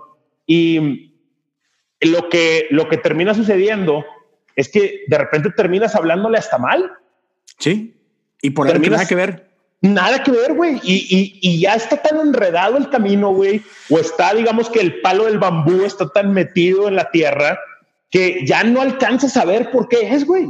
Yeah. Sí, sí, sí, sí. Y, no entiendes cómo algo tan superficial puede llegar a afectar en ese punto, pero, pero por supuesto que puede llegar a afectarlo. Sí. Y déjame preguntarte algo. En, en ese, eh, digo, creo que, que, es una de las cosas que, que, creo que influyen este juego de la comparación, que, que, que creo que todos lo jugamos. O sea, no se diga alguien como tú que estás en, en, en medios públicos, pero todos, o sea, siempre estás con, por ejemplo, si estás en la escuela, te, estás comparando con, ah, no manches, ese vato sí se liga la chava y yo no.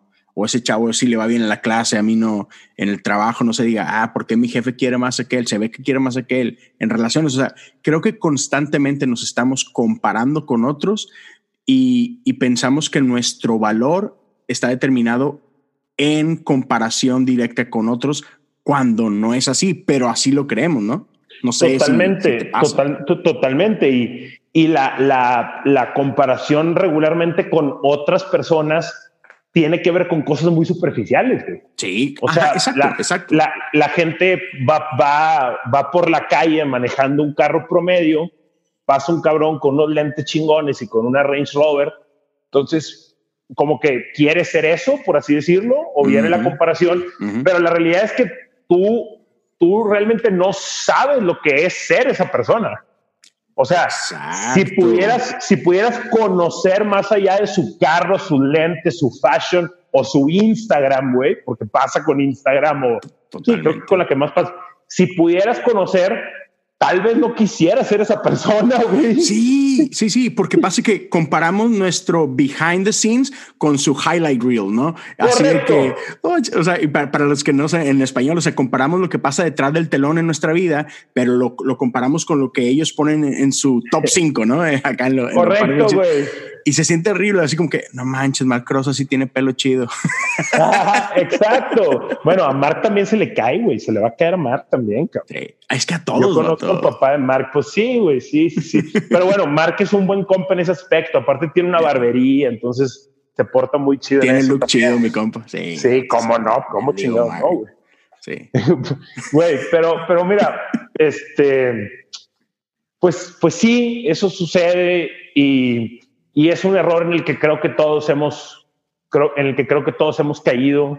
Totalmente. También creo que de tanto machacarlo, de tanto trabajarlo, también es fácil irte al otro lado, por así decirlo. Como por ejemplo, también es fácil asumir que estas personalidades que viven tanto de la imagen están destrozadas por dentro y tampoco es necesario, ¿sabes? Claro, claro. Sí, o sea, también puede ser que la estén llevando bien o que la, o que la estén equilibrando, porque es muy fácil caer en ese punto de que nada, pues es pura pantalla, todo es pura pantalla. Y, ay, cabrón, pues hay que encontrar un grisicito por ahí, ¿no? Ajá, exacto, sí, sí, sí, totalmente. O sea, sí, hay quienes dicen, no, es que el dinero no te da la felicidad. Pues, no, me gustaría intentarlo, me claro. Ayuda, ayuda, ayuda. Es, prefiero, prefiero, buscar la felicidad con algo de lanita que sin lana. claro, sí, eso es de, menos estreses. definitivo, pero totalmente, totalmente.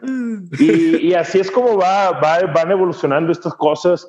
Y, y, repito, por eso, por eso las termino por, por, por, compartir, hablar. por hablar, porque creo que, creo que están pasando un montón de cosas. Mira, hoy creo, creo que hay un ya no sé si vamos a coincidir con esta idea más, más utilizada en Estados Unidos de que, de que el hombre está muy descuidado en la época. Mm. O sea, e, es, faltan voces que le hablen al hombre en específico porque hoy el dinero está con hablarle a la mujer. Hoy el, capitalismo nos está dictando popular. que ahí, está la papa ahorita.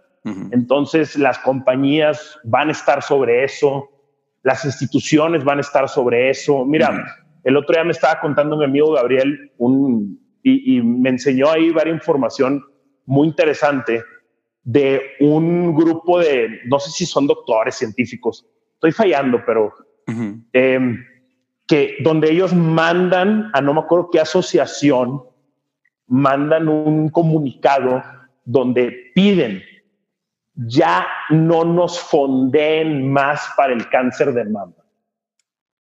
Wow. esto digo, güey, ya, ya, ya tenemos, tanto dinero que, que está guardado, güey. Porque no, no, no, no es como que entre más dinero voy a acelerar más. O sea, el proceso tiene un, tiene un, proceso? un, un, tope, un proceso. Entonces, ya no me den más, güey. Dale al cáncer de estómago, güey, que es mucho más agresivo. Dale al cáncer de pulmón. Me explico, o sea, eh, la gente este, sigue Totalmente. Y las ligas, tú lo ves, llega octubre y todos están de rosa, güey. Ya. Este, me, me, explico de esa parte. Dale al cáncer de próstata un poco, güey. ¿Sabes? O sea, reparte un poco. Entonces, tú ves todo esto que es muy efectivo en una cuestión de mercadotecnia.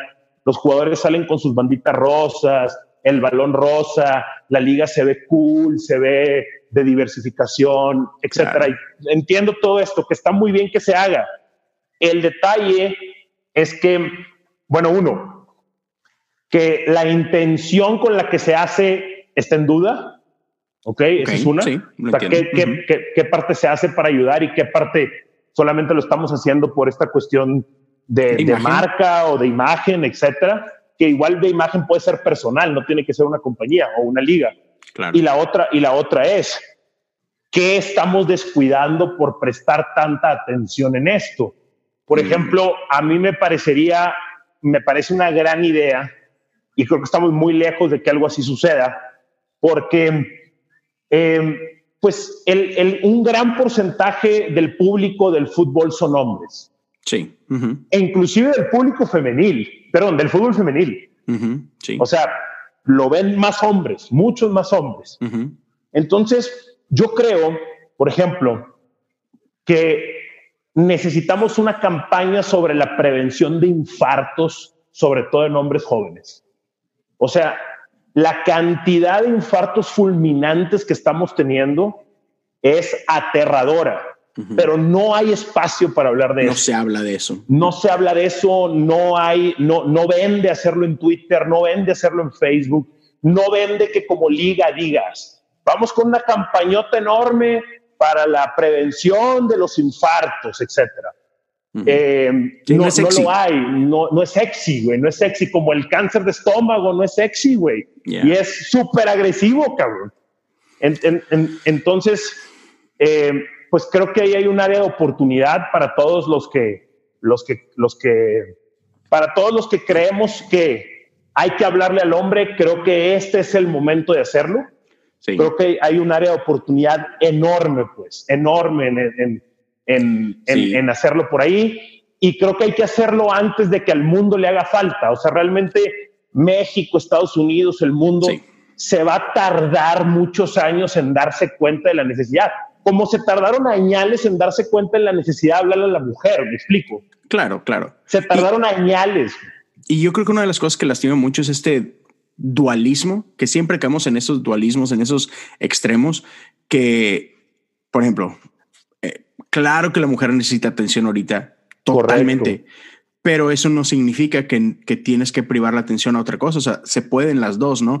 Y, por ejemplo, una cosa que es súper cañón, y, por eso me gusta mucho lo, de, lo del Dr. Peterson, y, y creo que por eso es, está teniendo la atención que está teniendo, porque es que los hombres hemos sido ignorados toda la vida, o sea, entendamos la diferencia. Sí, el patriarcado famoso es real, o sea, sí, los hombres gobiernan el mundo, pero ah, los hombres también no somos nada sensibles con los hombres, o sea, esa es una realidad. Lo que está haciendo hoy el Dr. Peterson de hablarle al hombre, nadie lo hacía. ¿Qué significa ser hombre sano? ¿Estás de acuerdo? Nadie lo habla, por eso él está teniendo esa relevancia, porque siempre hemos ignorado nosotros nuestros sentimientos, qué significa ser un hombre real. O sea, un hombre no es el que se cree muy macho y el valentón y el que pega. Eso no es ser hombre. Y, por ejemplo, las cárceles hoy en día en los Estados Unidos y creo que en el mundo están llenos de gente que tuvo padres que los abandonaron. O sea, la gente que hoy está mal, empinadísimo, ya sea, por ejemplo, los latinos en Estados Unidos, la raza negra en Estados Unidos, es porque han tenido padres ausentes por una u otra razón. Y eso ha desgraciado la sociedad. Entonces, sí es bien necesario. Ay, güey. Sí, sí, sí, sí. Y volviendo un poquito a todas estas, estos temas eh, sensibles, y es precisamente parte de mi intención es cambiar esa mentalidad, es decir, oye, güey, yo soy hombre y puedo hablar de llorar y puedo exponer mis depresiones, puedo decir estoy deprimido, ¿no? Hace unos años era, no, no mames, güey, ¿cómo? ¿Cómo un hombre, cabrón? Muestra dureza, etcétera, ¿no? Entonces, creo que es poco a poco ir abriéndonos a todas estas dificultades. Mira, hay una, hay una, hay una, hay una cosa que yo, que yo veo, no sé si viste que se hizo muy famoso, una idea brillante.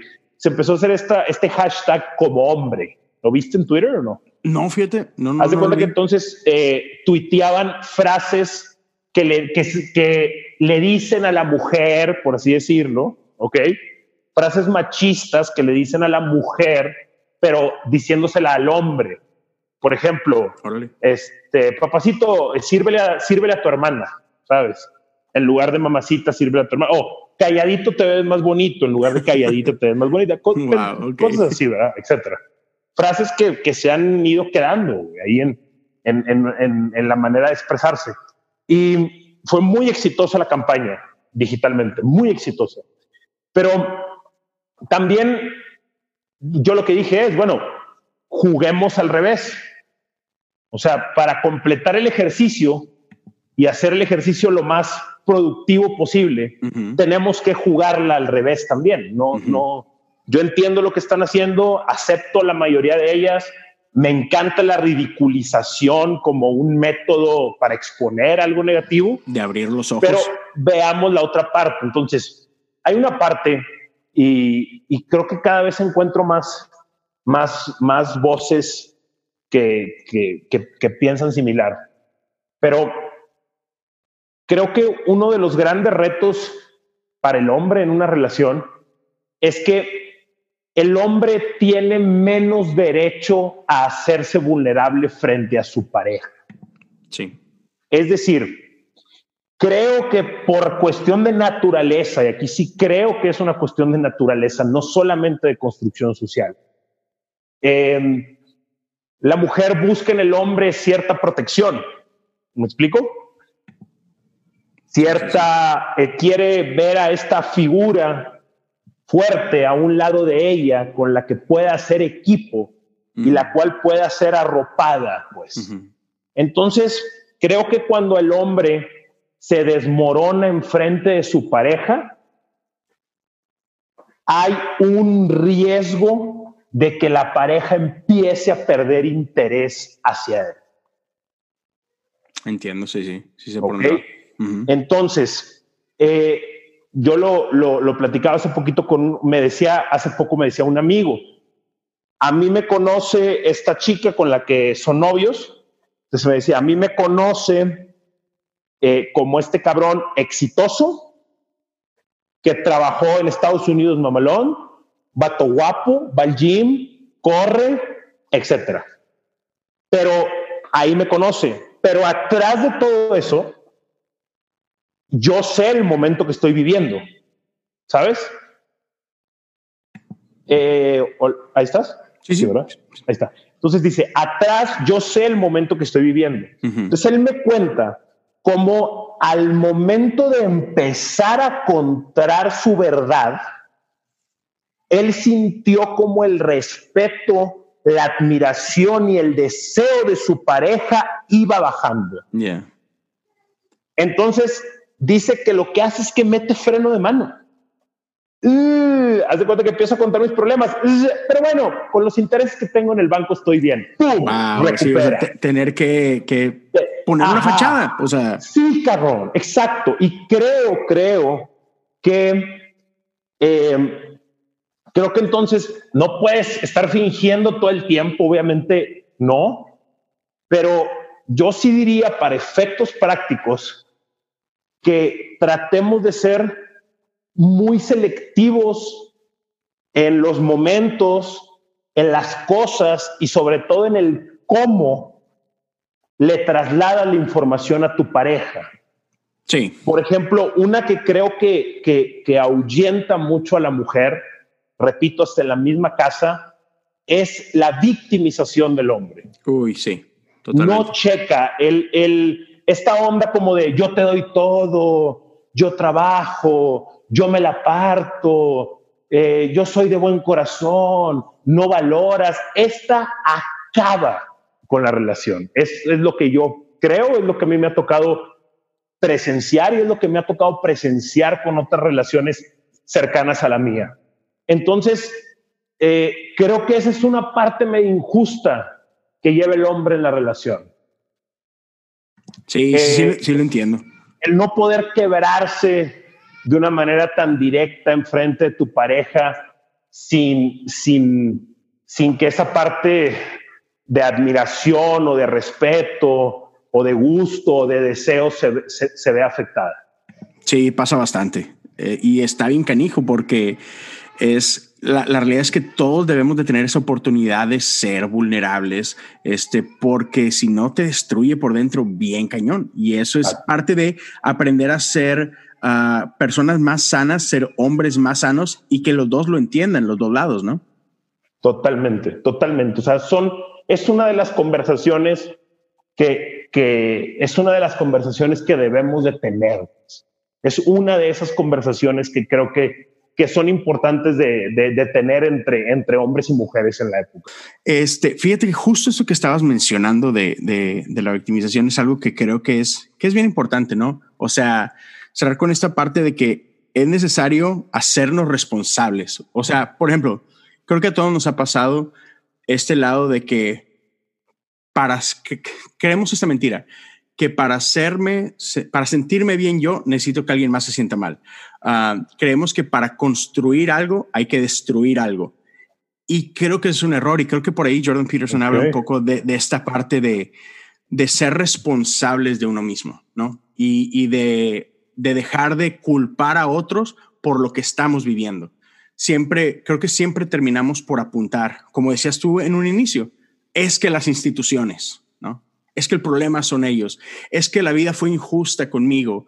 Y así como que, ah, no, no, no, o sea, aprendamos que sí, la vida pasa, es, es real, hay situaciones, pero tú tienes una decisión bien importante sobre qué vas a hacer al respecto y cómo vas a, cómo vas a vivir, qué vas a hacer con esto. Entonces, creo que es algo que igual culturalmente no sé, creo que no es exclusivo de millennials ni mucho menos, creo que es mucho más general, humanamente hablando, pero que sí tendemos a apuntar culpa hacia otro lado y, y caemos mucho en esto, ¿no? De, de, de, pretender ser víctimas, incluso de creer que si somos lo suficientemente víctimas, podemos apelar a la compasión de otros y así como que Ajá. obtener lo que queremos. Y sabes qué, qué pasa, Leo, que mm, aunque, a ver, a todos nos toca ser víctimas en algún momento y a todos nos toca ser victimarios, absolutamente a todos en, en, en, algún momento. Y creo que, o yo cuando, cuando, cuando traslado este mensaje a alguien más que tiene resistencia al tema como de, güey, la respuesta está en ti, no culpemos a factores externos, etcétera. La, los casos más difíciles para manejar este concepto es cuando efectivamente la persona sí es una víctima. Ok. ¿Okay? Sí. Uh -huh. aquí, aquí el detalle es que hay casos donde no hay duda, eres la víctima de este caso. Uh -huh. la, la pregunta que creo que tenemos que hacernos a continuación es, si soy víctima, uh -huh. ¿me conviene portarme como víctima? Ahí está la pregunta, Ajá. porque si lo que quieres es atención rápida, sí te conviene jugar a la víctima. Si lo que quieres es fama, te conviene jugar a la víctima. Pero si lo que quieres es el desarrollo personal, uh -huh. no te conviene asumir la postura de la víctima. Uh Entonces, creo que la prueba más grande para poner esto en práctica uh -huh. es cuando está claro que somos la víctima de algo, pero decidimos adoptar un mindset diferente para desarrollarme. porque no está, el desarrollo no está en el factor externo. Así la situación esté cantada de que eres la víctima, el desarrollo y el aprendizaje no ha salido de ti. La oportunidad de desarrollo y la oportunidad de crecimiento está en lo que tú hiciste, en lo que pensaste, en por, por qué te metiste ahí. O sea, a ver, si yo voy caminando en la calle y me asaltan, que es claro que yo soy la víctima. Es claro, me estás asaltando en la calle, cabrón. Y la gente, ¿dónde está la autoridad? Y la gente aquí en, en el DF, no sé, aquí en Ciudad de México, no sé si has visto que arroban todos los días a Claudia Sheinbaum, la jefa de gobierno. Buenos días, Claudia Sheinbaum. Le robaron la bolsa a una viejita en Insurgentes. Buenos días, Claudia Sheinbaum. Qué cagadero en Insurgentes. Buenos días, Claudia Sheinbaum. Asaltaron a no sé quién y así sucesivamente. Entonces, eh, a lo que voy con esto es que si a mí me asaltan aquí caminando, es claro que yo soy la víctima. Claro. Pero el aprendizaje va a estar en ¿Qué calles eran, güey? ¿Por qué estabas ahí? ¿Qué pudiste hacer para evitar que eso pasara? Exactamente. ¿Qué pudiste haber hecho para salir? Tal vez pudiste haber salido, tal vez si la ciudad está peligrosa, pues tal vez debes de salir con una cartera falsa, por así decirlo. O si vas al Oxxo no te lleves tu celular, o sí llévatelo, no sé. O ¿por qué estás afuera de tu casa a las 2 de la mañana en lugar de estar descansando para mañana? Claro. Entonces, aunque yo sea la víctima del asalto y aunque el gobierno esté mal y preguntarme qué chingados hice yo mal para que esto me pasara, me va a traer un beneficio mucho más grande que tuitearle a Claudia Sheinbaum, güey. Totalmente. Sí. Sí, sí. sí, está del lago y hay cosas que pasan que no deberían de pasar y sí. Y, y, y, por ejemplo, para que luego, porque típico va a pasar, no, o sea, en el caso de las mujeres, no era la mujer, ni cómo iba vestida, ni dónde andaba, ya sabes, ¿no? la cancioncita. Ah, ok, claro, claro. Sí es cierto, o sea, eso es punto y aparte. Totalmente. Sí, claro, Pero Lo, que, lo que no quiero es que, que, que, te malinterpreten lo que estás diciendo, ¿no? De que no, no, no, o sea, sí, hay cosas, él la víctima, lo reconocemos 100%. Voy a, voy, a, voy a, poner un ejemplo que pongo con, con, con, con lo mío, por así decirlo. Eh, yo, yo siento que, por ejemplo, el engañado o al que le fueron infiel o a la que le fueron infiel, pues es claramente la víctima, ¿no? Totalmente. Te, fueron infiel. Pero, güey, creo que el aprendizaje está en, pues, ¿qué pasó conmigo para que me fueran infiel, güey? y, incluso considerarlo. ¿Hice algo? ¿Hice algo? Exacto. O sea, digamos, que cabe la opción de que, ¿sabes qué? Es que esta persona es un. O sea, es, o sea sí, se, me bañó. Bueno, pero, pero, pero considerarlo. Es un, es, un, idiota, es un pendejo. Ok, ¿por qué estoy con él? Exacto. ¿Por qué estoy con él? ¿Por qué estoy con ella? O sea, tengo aquí, puedo decir de los dos, de, de hombres y de mujeres, o sea, ¿por qué estoy con este demente? O sea, ¿En qué me equivoqué final de para cuentas, caer con él? Cae, cae en que tienes un grado de responsabilidad. Totalmente. ¿Por qué estoy con, por qué estoy viviendo con esta loca, güey? Me está, me está tirando zapatos, güey, botellas todos los días. ¿Por qué estoy con esta loca? O sea, como que siempre hay señales, ¿no? Totalmente. Entonces, ahí es donde yo digo, o sea, entonces ahí digo, es un caso súper claro. Aquí hay una víctima que es la persona que fue víctima de una infidelidad. Pero bueno, ¿Qué es lo que puede pasar? Pues culpar toda la persona que fue infiel, que así va a ser. O sea, ya, eso está muy claro, compa. Está muy claro que tú eres la víctima, como hombre como mujer, de este caso de infidelidad. Pero el crecimiento no está en la otra persona. El crecimiento está en tratar de encontrar hasta el punto más mínimo de responsabilidad en tu parte, por más cruel que sea la situación. Siempre va a estar ahí el punto de aprendizaje, el punto de crecimiento siempre va a estar en nosotros. Así seamos la víctima más evidente, como ponía este ejemplo de un asalto de una infidelidad. Pero el punto clave para el crecimiento está en encontrar hasta el grado más mínimo de responsabilidad. Vamos, vamos con, situaciones no tan extremas. Te corrieron del trabajo Es una injusticia que te hayan corrido del trabajo. Eres el mejor elemento. Se quedó alguien más, etcétera, etcétera. Por más injusta que sea, por más injusto que sea tu despido del trabajo, porque esto yo lo he vivido con muchos compañeros, por más injusto que sea, la pregunta que te va a hacer crecer es, ¿qué hice yo o qué no hice o qué dejé de hacer para que pudieran arrebatarme mi trabajo? Algo es, ¿qué puede ser? Y puede ser hasta el punto más exigente con uno mismo. No me hice, por así decirlo, indispensable, o sea, no me hice valioso para la compañía. No pude hacerme valioso para la compañía. Entonces, como no pude hacerme valioso para la compañía o entregar algo fuera de lo ordinario, pues entonces me cortaron la cabeza como un número cualquiera. Hay 40 pelados, necesito que haya 20. Pues cortan la cabeza de 20. ¿Qué pasó? Bueno, pues tu trabajo no fue lo suficientemente significativo, importante, o tu trabajo no logró diferenciarse al grado de que cuando viniera un corte de personal, tu cabeza no fuera solamente un número más, sino que tu cabeza brillara por algo más y nos hiciera pensar. Puede ser, puede ser. Y no nos gusta hacernos esas preguntas. Claro que no, cabrón, no nos gusta, güey, no nos gusta, no nos gusta incomodarnos a nosotros mismos. Es, es, es, es repito, y sobre todo que, que la, la, tentación de la víctima, o sea, hoy es muy grande la tentación de, de, ser, víctima. Es más fácil.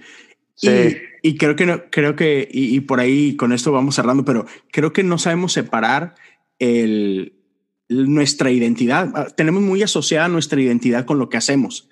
Entonces, cuando, cuando creemos que somos lo que hacemos, pasa eso, me despiden, yo no tengo valor y eso está bien cañón. Y es, no, no, no, simplemente lo que hacías no fue tan valioso. Tú tienes tu valor. Correcto. perfecto.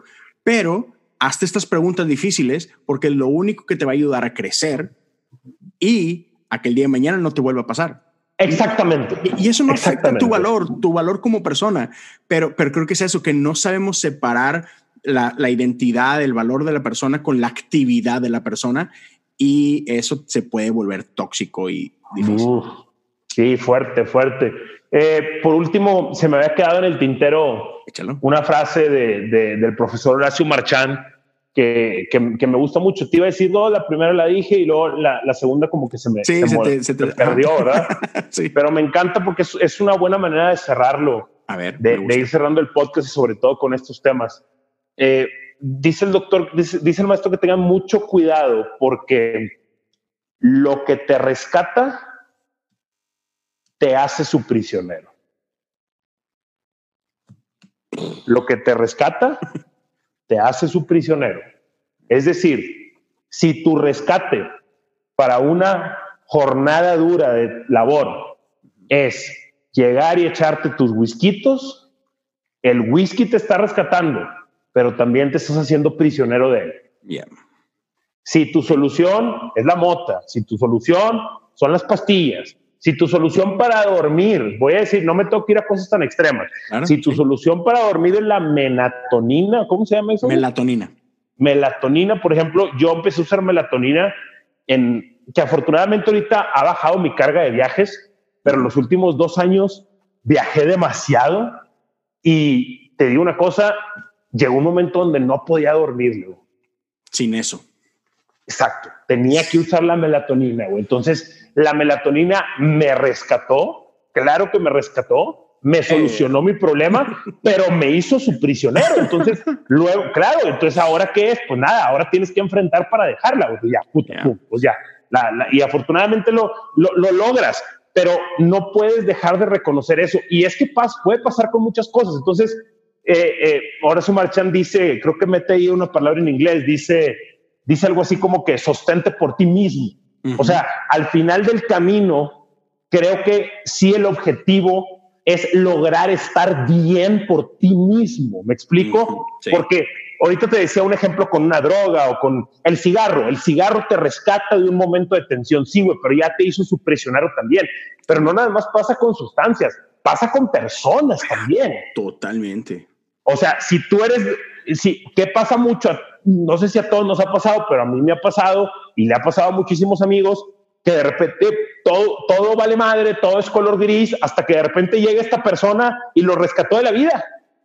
Y anda embolada con la novia o embolado con el novio, güey, y andan para todos lados, güey, y se siente supuestamente más feliz que nunca en la vida.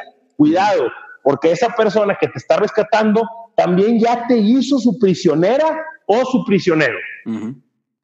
Entonces, güey. Y tú le das ese poder. Totalmente. Tú le estás dando ese poder a la persona, a la sustancia, a la actividad, etcétera. Entonces, creo que es una, es una, es una buena para, para medir todas estas escapadas fáciles o estas trampas que tenemos para rescatarnos a nosotros mismos. Pues entender que, que la solución de hoy puede ser el problema de mañana. Eh, es que sí, y con eso nos quedamos, para, para pensarla, denles vueltas. Man, sí, está chidísimo. Aldo, antes de irnos, ¿dónde te puede seguir la gente, tus redes sociales? Estoy en arroba Aldo Farías GZZ, es el mismo nombre en Twitter, es mi principal red social, arroba Aldo Farías GZZ. En Instagram, arroba Aldo Farías GZZ, igual en Facebook, arroba Aldo Farías GZZ. Este, no, mi, mi actividad en redes sociales ha bajado considerablemente. Me ando adaptando, güey me ando adaptando y culpen el jale. Sí, me voy a recuperar, me voy a, voy a recuperar mi actividad en, en redes, pero ahí estamos a la orden, creo que puede ser un buen follow. Y para los que no, no conozcan, no sigan, dense una vuelta por el podcast de, de Aldo y Adrián. Y por supuesto. El nombre está en Spotify, está en Apple Podcast. ¿Cuál es el nombre del podcast? Adrián Marcelo y Aldo Farías, el podcast. Así búsquenlo. Estamos en YouTube. Si lo ven en YouTube, pon Adrián Marcelo y Aldo Farías y va a salir el canal en YouTube pues denle suscribir igual en Spotify y en las otras en las otras plataformas. Eh, y bueno, si por si no quedó claro o así, pues eh, en este momento trabajo para Grupo Televisa. Soy parte de la fusión entre Univisión y Televisa en Deportes, lo que se conoce como TUDN, Y tengo ya, estoy por cumplir un año viviendo en la Ciudad de México, este, trabajando, trabajando en, en este, en este proyecto. Pues. Sí, así es. Entonces, ya saben, búsquenlo, está neta, el podcast está genial. Es, es de mis favoritos en español. En español además escucho dos, el tuyo, bueno, el de ustedes dos, y el de, ah, se me fue la onda, el de dos nombres comunes.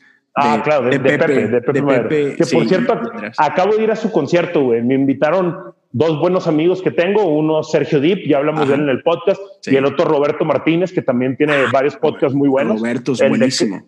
el de Creativo, sobre todo, es buenísimo. Eh, y también el que tiene con Jacobo Wong, y les está yendo muy bien. Ese es más reciente. Ese, sí, pero bueno, decir. Nos juntamos acá el, sábado pasado en la Ciudad de México, vino Roberto acá, eh, vino su, su, su, carnal Farid también, o sea, su, su, brother Farid. Sí, sí, su brother. Y fuimos al concierto de Pepe Madero. La neta es que. ¿Estuvo chido? Pues sí, güey. O sea, obviamente, como no me sé muchas canciones, pues no lo puedes disfrutar al máximo. Pero, pero, pero es, esa es. A mí me, me gusta mucho y me apasiona mucho ver artistas en su máxima expresión. Y creo que Pepe Madero está logrando eso, güey. Está está logrando ser un artista hacia su máxima expresión y sin traicionar lo que piensa, sin traicionar lo que cree, lo cual todavía es más valioso. Sí, sí, cierto. Y, fíjate, sí, corrigiendo, los otros, si escucho el de, el de Robert, el de Creativo, y el de Rorro. Rorro también está chido. Ah, Rorro también es, de, su crew, es de su crew, correcto. Sí, de su crew, exacto. Sí, entonces chequenlo, neta. Tiene nada más, creo que hasta ahorita 17 episodios, tú y, Adrián, pero por la locura de sus trabajos, sus viajes y no, no, no es tan constante, pero men, están chidísimos. Me, me encanta. Venga, gracias. A mí también es de lo que más me gusta que he hecho en los últimos años. Sí. Véanlo, escúchenlo, véanlo, el podcast Adrián Marcelo y Aldo Farías. Y ya saben, a mí me pueden encontrar Leo Lozano HOU en Instagram, en Twitter, igual. Gracias, Aldo, por acompañarnos. Gente, cuídense, nos escuchamos muy pronto otra vez. Dios me los bendiga a todos. Hasta luego.